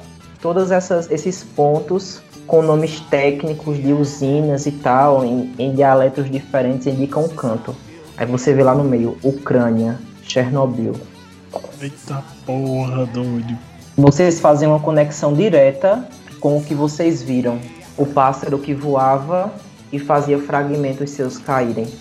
Parabéns, Felipe. A sua profecia finalmente vingou na mesa. Ter um peregrino implica dizer que vocês não ficaram parados. Nem se a gente quisesse, a gente podia ficar é, parado. A gente tem um peregrino, pô, com a gente. Se o peregrino. O Lupin não entendeu nada, só olhando assim para todos os dois, assim, ó. Esperando. O que esses bichos estão fazendo? Quando, é, enfim, aí eu, eu falo pra ele: não acabou aqui. É isso que esse papel tá falando. Esse é apenas mais um de dezenas e dezenas e dezenas de lugares em que o Cupela, agora dividido em Uakoru, Halaiki e Kumatu, instam em destruir, profanar e corromper. Rim.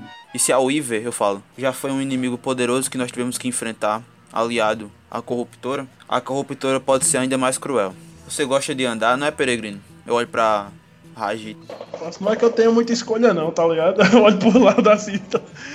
Faço. Mas tamo junto, né? Eu olho pra eles e faço. Tá afim de conhecer um Kern do Zukitena? Faço, vamos. Eu acho que seria legal levar o, o filhote com a gente. Não sei. Eu olho pra, pra a galera, pra galera do Kern e faço. Talvez vocês precisem de, de mãos e patas pra não permitir que o esquecimento volte a ser forte aqui. Ana fala: Esse filhote precisa ser alimentado pelo cacto. E se o destino dele for estar com vocês, Gaia vai fazer isso acontecer. Tem, tem uma coisa pra fechar com chave de ouro, viu? Nem pensei que queria falar faz três horas já. Mas aí eu, eu vejo o que é que o Alpha vai se locomover, como é que o, o que é que tá acontecendo. Tipo assim, não vai ter uma assembleia, nós vamos partir, né? Não, eu vou descansar, filho. Eu tô morto. Não vai ter uma assembleia mais. O momento é esse. Eu entendo isso. Eu olho pro Alpha, se há algo a falar, eu sei que você vai relembrar e contar nossos contos. E, mas há algo que não deve ser deixado para trás. E olho pro impuro. Nessa hora eu mudo de forma. Vou pra crimes. Eu, tipo, fico sem. Eu, eu fico meio que sem entender, sabe? Porque eu não tava Não, no. é pra no- você mesmo, Hector. Hector. Eu olho pra ele, tá ligado? Assim, quando ele vira, quando ele vira Crinos. Foda-se, eu vou pra Crinos. E nessa hora eu olho para os outros e digo: eu não tenho ainda o conhecimento bastante, mas até que ele se mostre digno, e a Alfa vai dizer o momento, ele lutou bem, ele foi um guerreiro feroz, mas usou sua fúria para correr com covardia, e isso merece punição. Ele deixou sua matilha para trás, e isso merece punição. Tô com cara de cu, tá ligado? Ina- Imagina a Inaé com cara de cu. Não é pela sua raça, não é pela sua tribo, mas é pelo seu medo. E isso não pode ser esquecido. Isso deve ser punido. Eu olho dentro do olho dele quando ele fala isso. Eu entendo tudo que ele diz, mas eu lembro que não foi algo que eu quis fazer. Eu lembro que eu fugi e eu vou defender o meu ponto de vista. E aí eu falo, eu fugiria de novo para não ser trancado, se eu não tivesse conhecido vocês. Mas se é assim que você quer me julgar, vamos deixar que Gaia decida se eu sou justo, se eu sou digno ou não, conforme as suas leis e a litania. O peso da litania pesa né, sobre mim. É, eu olho pra justiça animal e faço o que você sugere então, justiça animal.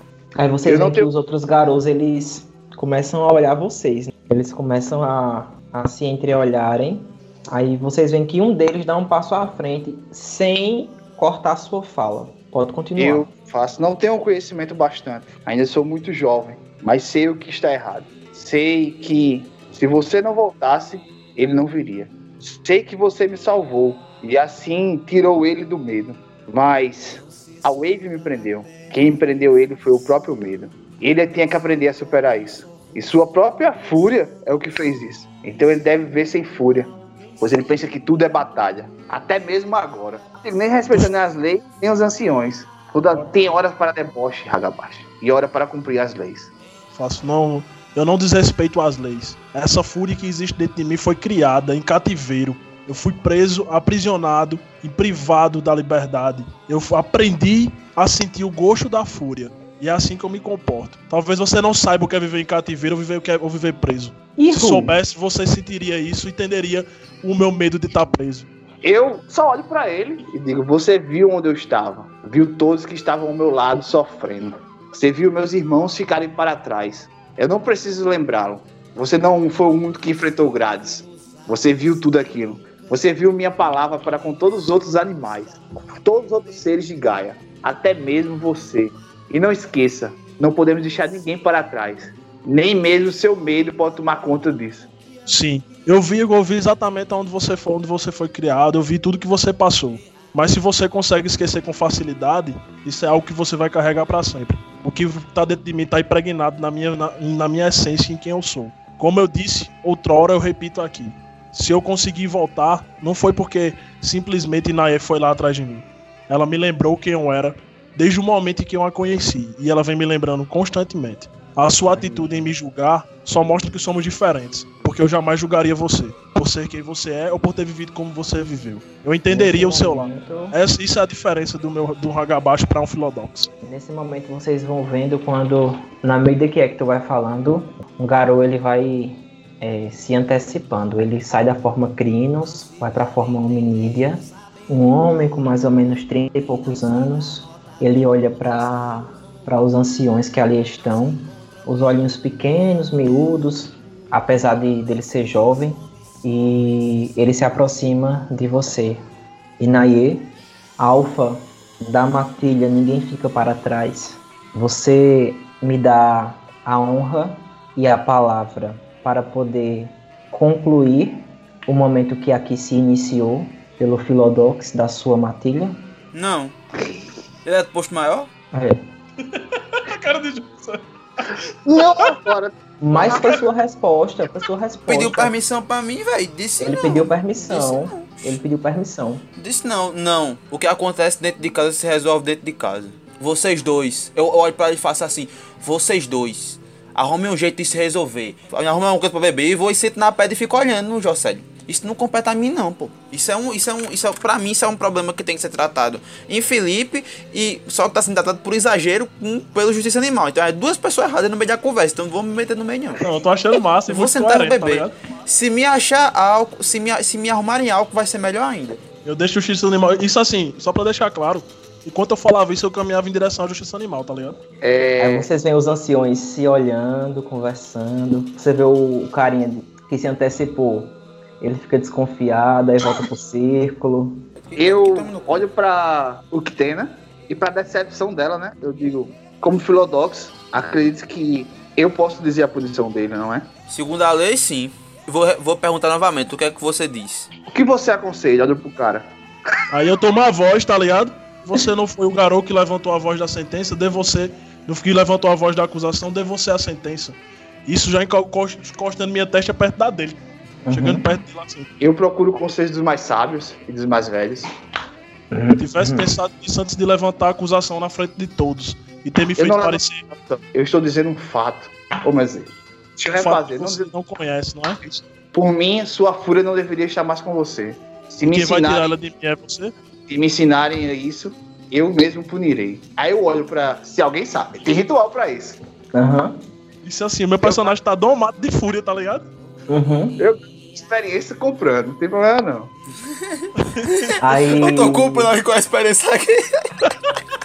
Vocês veem quando os anciões se entreolham, aí falam, né? Pra lembrar, Jocélio, que eu tenho um, um defeito chamado ódio, viu? Só não, Certo. não queria chamar ele à tona, não, mas se cair a você.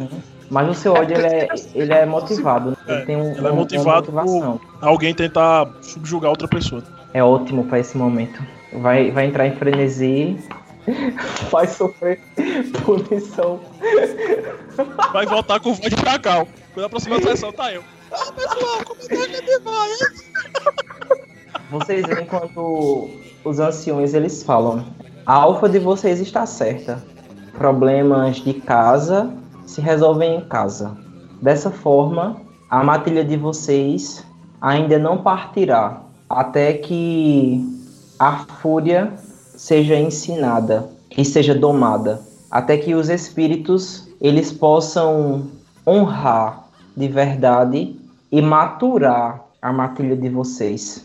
Fale, Pedra Cinza. Aí vocês veem quando o jovem de olho pequeno, de 30 e poucos anos na verdade, né, ele fala: Deixe que a energia deles banhe esse lugar também. Eles precisam se juntar a nós neste círculo e purificar esse solo, abrindo esse cairn onde eles farão morada, até que chegue o momento de que eles partam, se assim ficar decidido, Chico.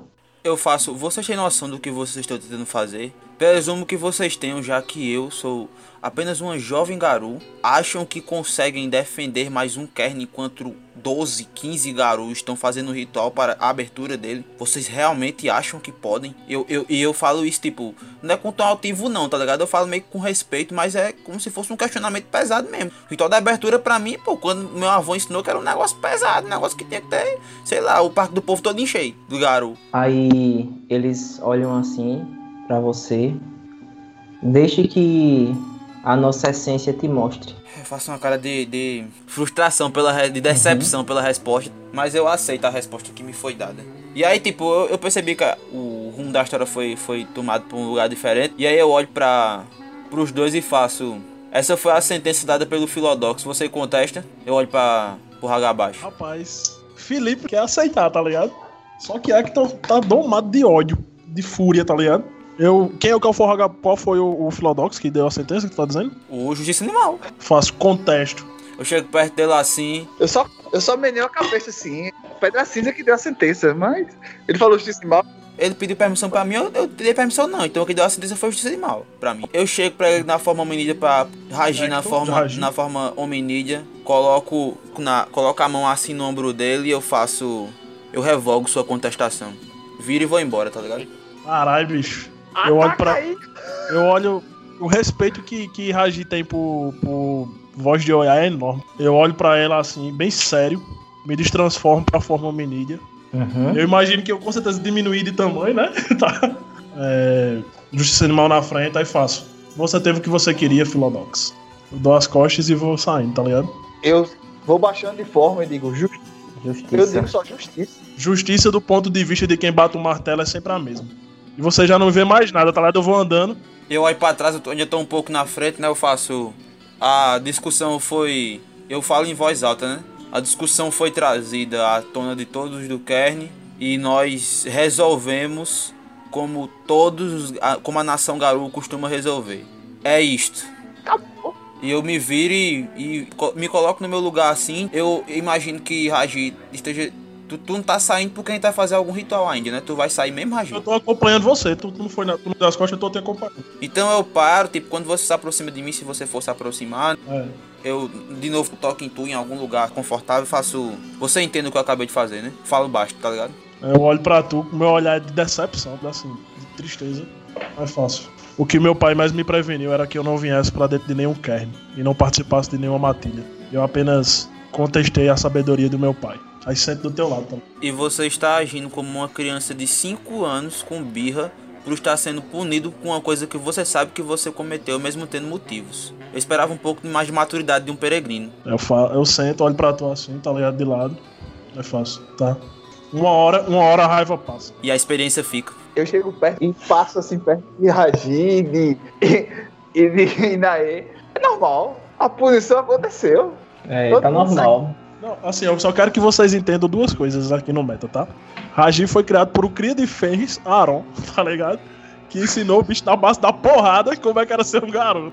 Ele não, ele não teve convivência muito com isso, não. Então, ele precisa ser. Ele eu acho que ele precisa ser doutrinado, porque a visão que ele tem da Litânia é bem diferente. Assim, ele, ele contesta muito a Litânia, mas ele não tem. Ele não fala porque ele sabe que pode trazer outras coisas. Ele entende o que Inaye fez, apesar dele tá e não concordar, aquela birra de quando o cabo sabe que fez merda, que a mãe bota o cabo de castigo, o cabo faz, puta que pariu, tá irado, pronto. É tipo isso. E ele entende justiça animal, mas ele tá puto com ele também. Eu só ia deixar claro isso aí fora no meta. Eu entendi que o personagem teve um medo, eu entendi os problemas do personagem, mas não poderia deixar passar. Se deixasse passar, Foi massa demais, isso foi surpreendente. Aham. O bicho consegue surpreender toda vez, né? Tô achando a maior bosta a coisa mais insignificante do mundo, né? Só que um filodox é um filodox, e um galhardo é um galhardo, e um ragabaixo é um ragabaixo. né? Isso. E, é, e mais lupino, né? deixando Pois isso é. bem claro. Que, é- que é bem, é bem ab- é muito mais abstrato, né? O, o, o entendimento. Um lobo deixar sua matilha, por qualquer motivo que seja, é algo muito mais sério do que de repente um humano deixar sua galera por meio. Então ele vai identificar, ele vai interpretar isso como se. com o ponto de vista que ele tem sobre matilha. Então não tem isso de pecado, pecadinho, pecadão. Não tem isso não. Pelo menos é- foi o que eu entendi da atitude do foi bicho. essa a ideia, show. Mas essa é a ideia. Vocês se reúnem ainda ali juntos.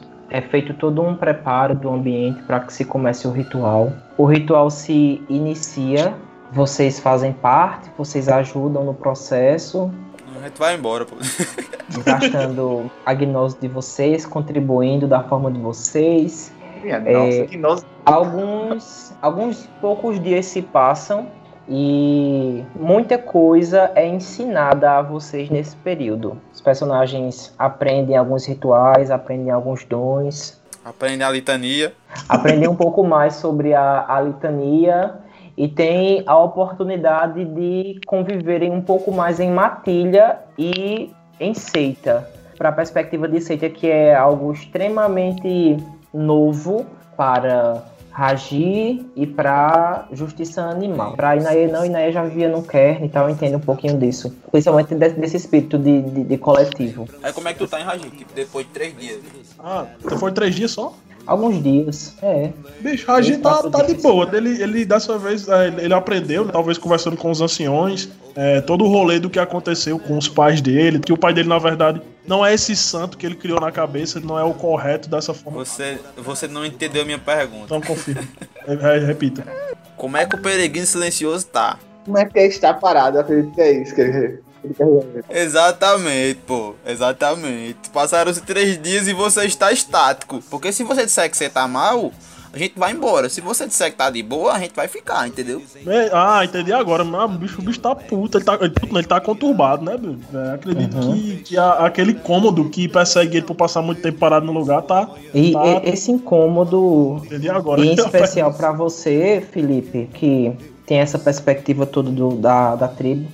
Mas esse incômodo ele recai também sobre justiça animal e sobre Inaye, em aspectos diferentes. Em Inaye recai na perspectiva de, das crias do espírito da Wyrm, na questão de, de justiça animal. Recai sobre a necessidade de cumprir uma missão que foi imposta para vocês pelos espíritos e a necessidade de honrar aquela coisa toda da, da honra, da honra em cumprir um objetivo e tal. Passar desse dia, passado o, o, o, entendimento de vocês e a compreensão de vocês dentro de todos esses aspectos, vocês então é, iniciam a partida com o objetivo de encontrar outros garous, outros kernes Para deixar todo mundo feliz, né? Nesse momento único que todo mundo se reúne. Se for possível, voltar lá naquele outro KR. Pegar aquela carne que eu enterrei lá. E aí eu vou sentar no, no, no tronco e eu vou fazer. Eu ainda não tinha agradecido de fato por vocês terem feito tanto por mim. Eu realmente devo muito a vocês e acho que realmente é isso que faz a gente ser uma matilha. Pelo menos é a primeira experiência que eu tenho, mas enfim. Eu acho que esse laço que nos une é forte. E eu vivi a pele de, de Raji, eu entendi, aprendi algumas coisas com justiça animal. Mas o que eu ainda não consigo entender é esse seu peso que você carrega de não estar. não conseguir ficar parado. Eu. Como é? Cara, na hora, Raji tava tipo. coçando o braço. Raji coçando o braço que eu tô dizendo, ele para, olha pra tu assim e faz. Nunca me perguntaram isso. Eu acho que talvez minhas palavras saiam meio estranhas, mas simplesmente não, não, não consigo existe, um, existe algo que me incomoda. Eu não tenho a, a conexão com os ancestrais como você tem, voz de olhar. Eu não tenho a conexão espiritual com a Umbra como você tem, Justiça. Mas algo que me acompanha, me atormenta, são espíritos de pessoas mortas.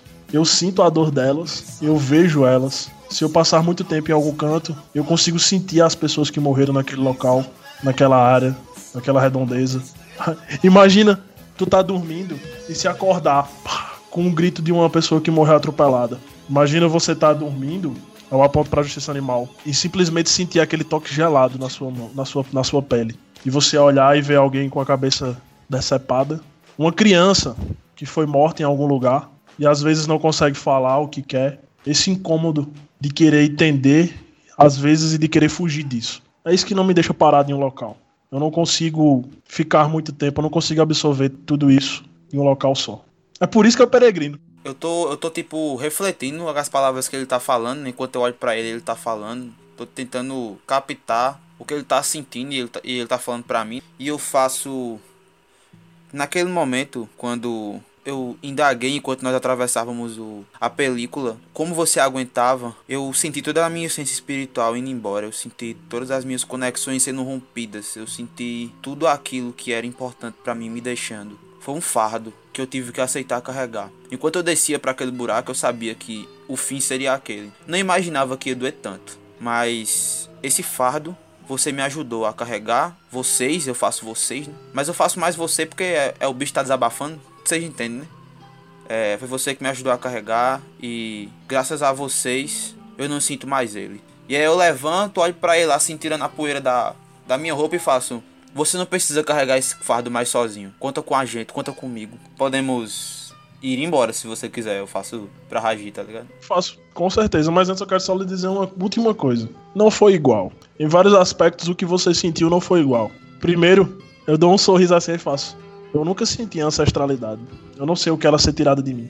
A dor que você sentiu foi muito maior. Não compare o seu fardo com o meu, o seu foi muito maior. Antes de irmos para essa jornada que vamos fazer, eu quero dizer uma coisa a vocês dois. E eu preciso que. Isso eu vou dizendo e dando um passo para trás, tá ligado? Assim, me afastando um pouco deles. É, isso que eu vou lhe dizer é, é algo muito sério. Talvez eu. Eu olho pra justiça animal assim, tá ligado? Eu nunca disse isso a ninguém e eu espero que vocês entendam. Quem chegar por último é a mulher do padre. Começa a correr, tá ligado? Foi não, pô, foi não, foi não.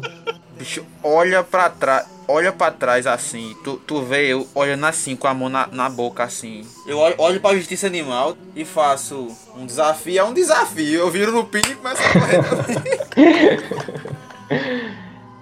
Justiça entende, né? O clima de brincadeira, o, o rabo abanando deles dois enquanto correm. Eu entendo. Vou correr em forma de homenite, só pra deixar claro, não tem raba banana não. No caso de Naye, né, que, que virou lupino. Aí, eu... É garapa, viu? Eu passando a minha fé, garapa, viu? Eu, eu só olho e digo exatamente isso. Eu acho que a disputa não está justa.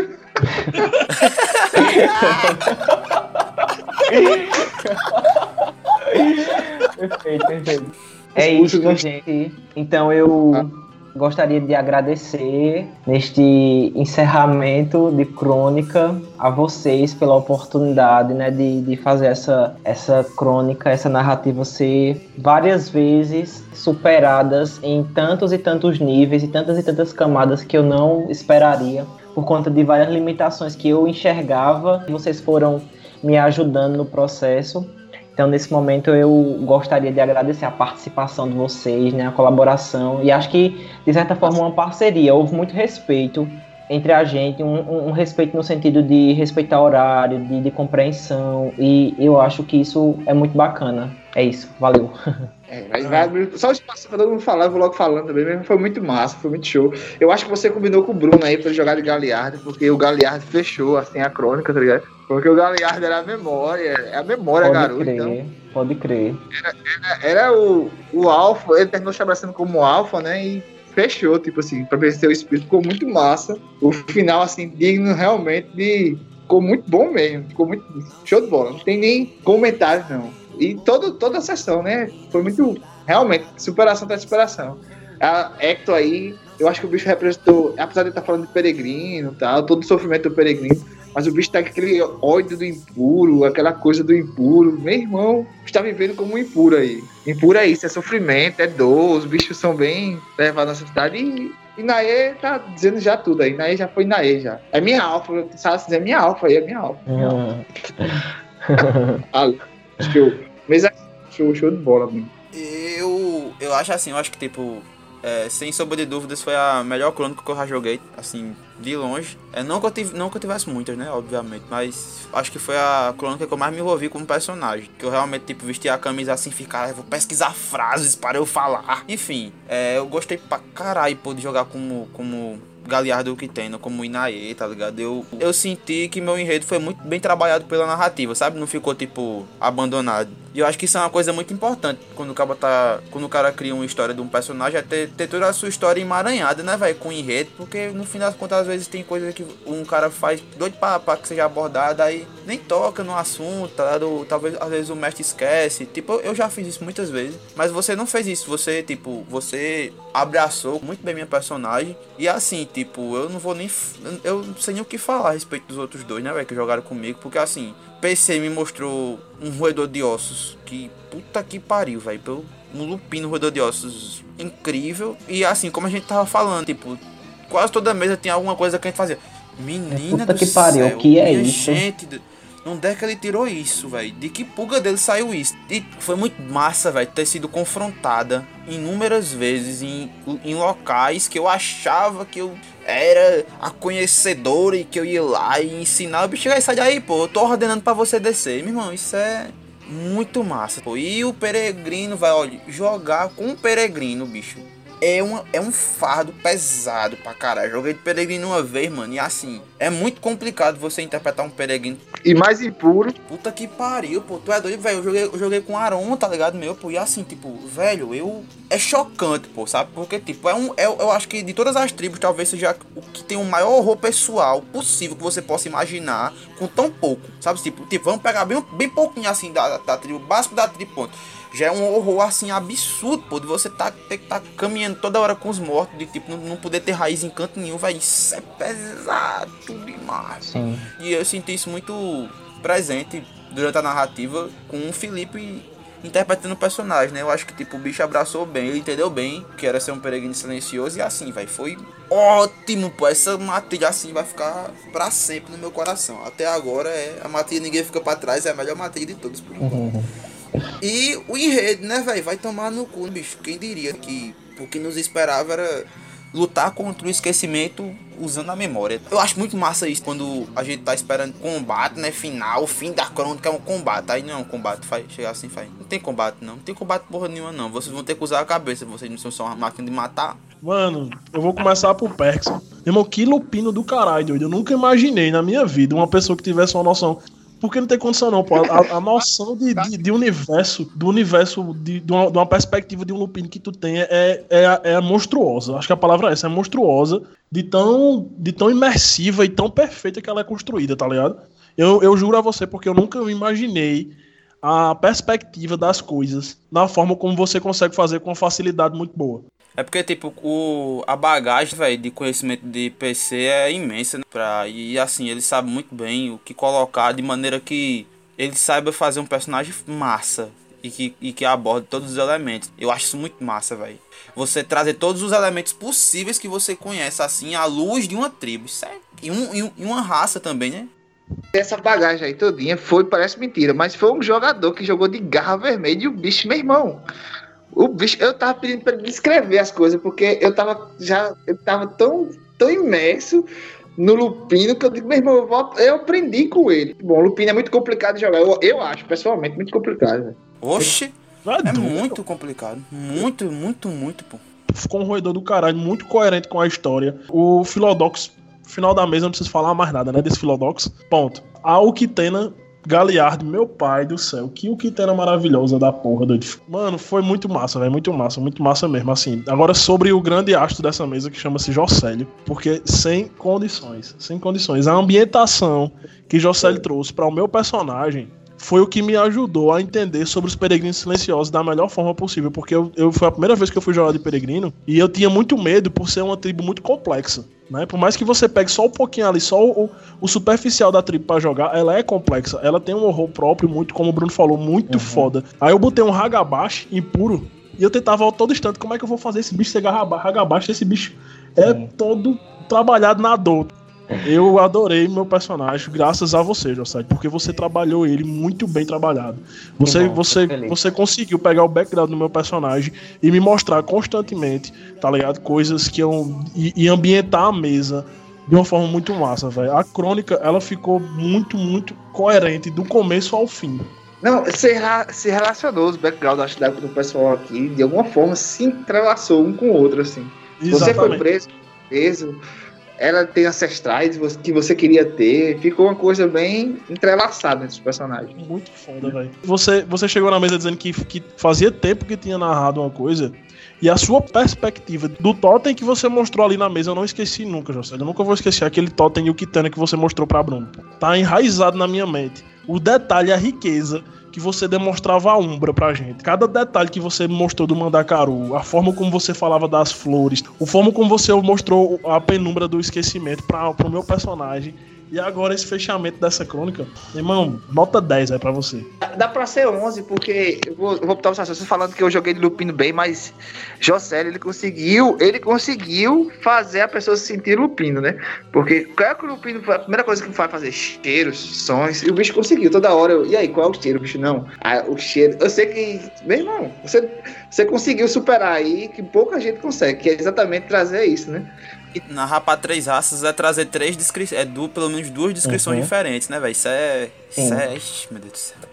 Eu fico muito feliz é, com esse feedback de vocês. Eu, eu já, tá, já tinha até parado de falar essa- é, aquela, aquele discurso do início, porque vocês vinham dando feedback no, no contínuo, né? Então eu, eu fui percebendo que eu tava indo pelo, pelo caminho certo. Eu só queria encerrar, como tá sendo gravado, para quem tá ouvindo aí, com a perspectiva que eu pensei para essa narrativa, né? Eu, inicialmente, eu pensei é, em trazer como tem, tem lá na descrição do início, né, lá na primeira mesa, aspectos que fossem bem, bem regionais, mas que são aspectos que são estereotipados e que pagam justamente nessa perspectiva de ser esquecido. E eu, desde o início, eu tinha essa, vontade de trabalhar isso, só que no decorrer das sessões, eu fui meio que esquecendo de trabalhar isso. E aí eu precisava que nessa última sessão isso fosse o momento mais forte, onde eu pudesse elaborar bem esse conceito de esquecimento. Foi por isso que eh, na sessão de hoje a gente viu assim tudo, tanta descrição relacionada a figuras do Nordeste, enfim, que são taxadas por esquecidas. E era isso, né? Eu acho que a figura do, do nordestino é uma figura de resistência, então os kernes eram kernes de resistência, porque a figura do Nordeste, a figura da Paraíba, a figura do sertanejo é a figura de quem consegue resistir a tudo isso e contar a sua história. E nunca será esquecido por isso. Né? Eu acho que é, é algo importante a ser registrado, já que está sendo gravado né? essa, essa mesa. Valeu, vocês são foda. Muito obrigado de real oficial. Tô muito feliz. Valeu.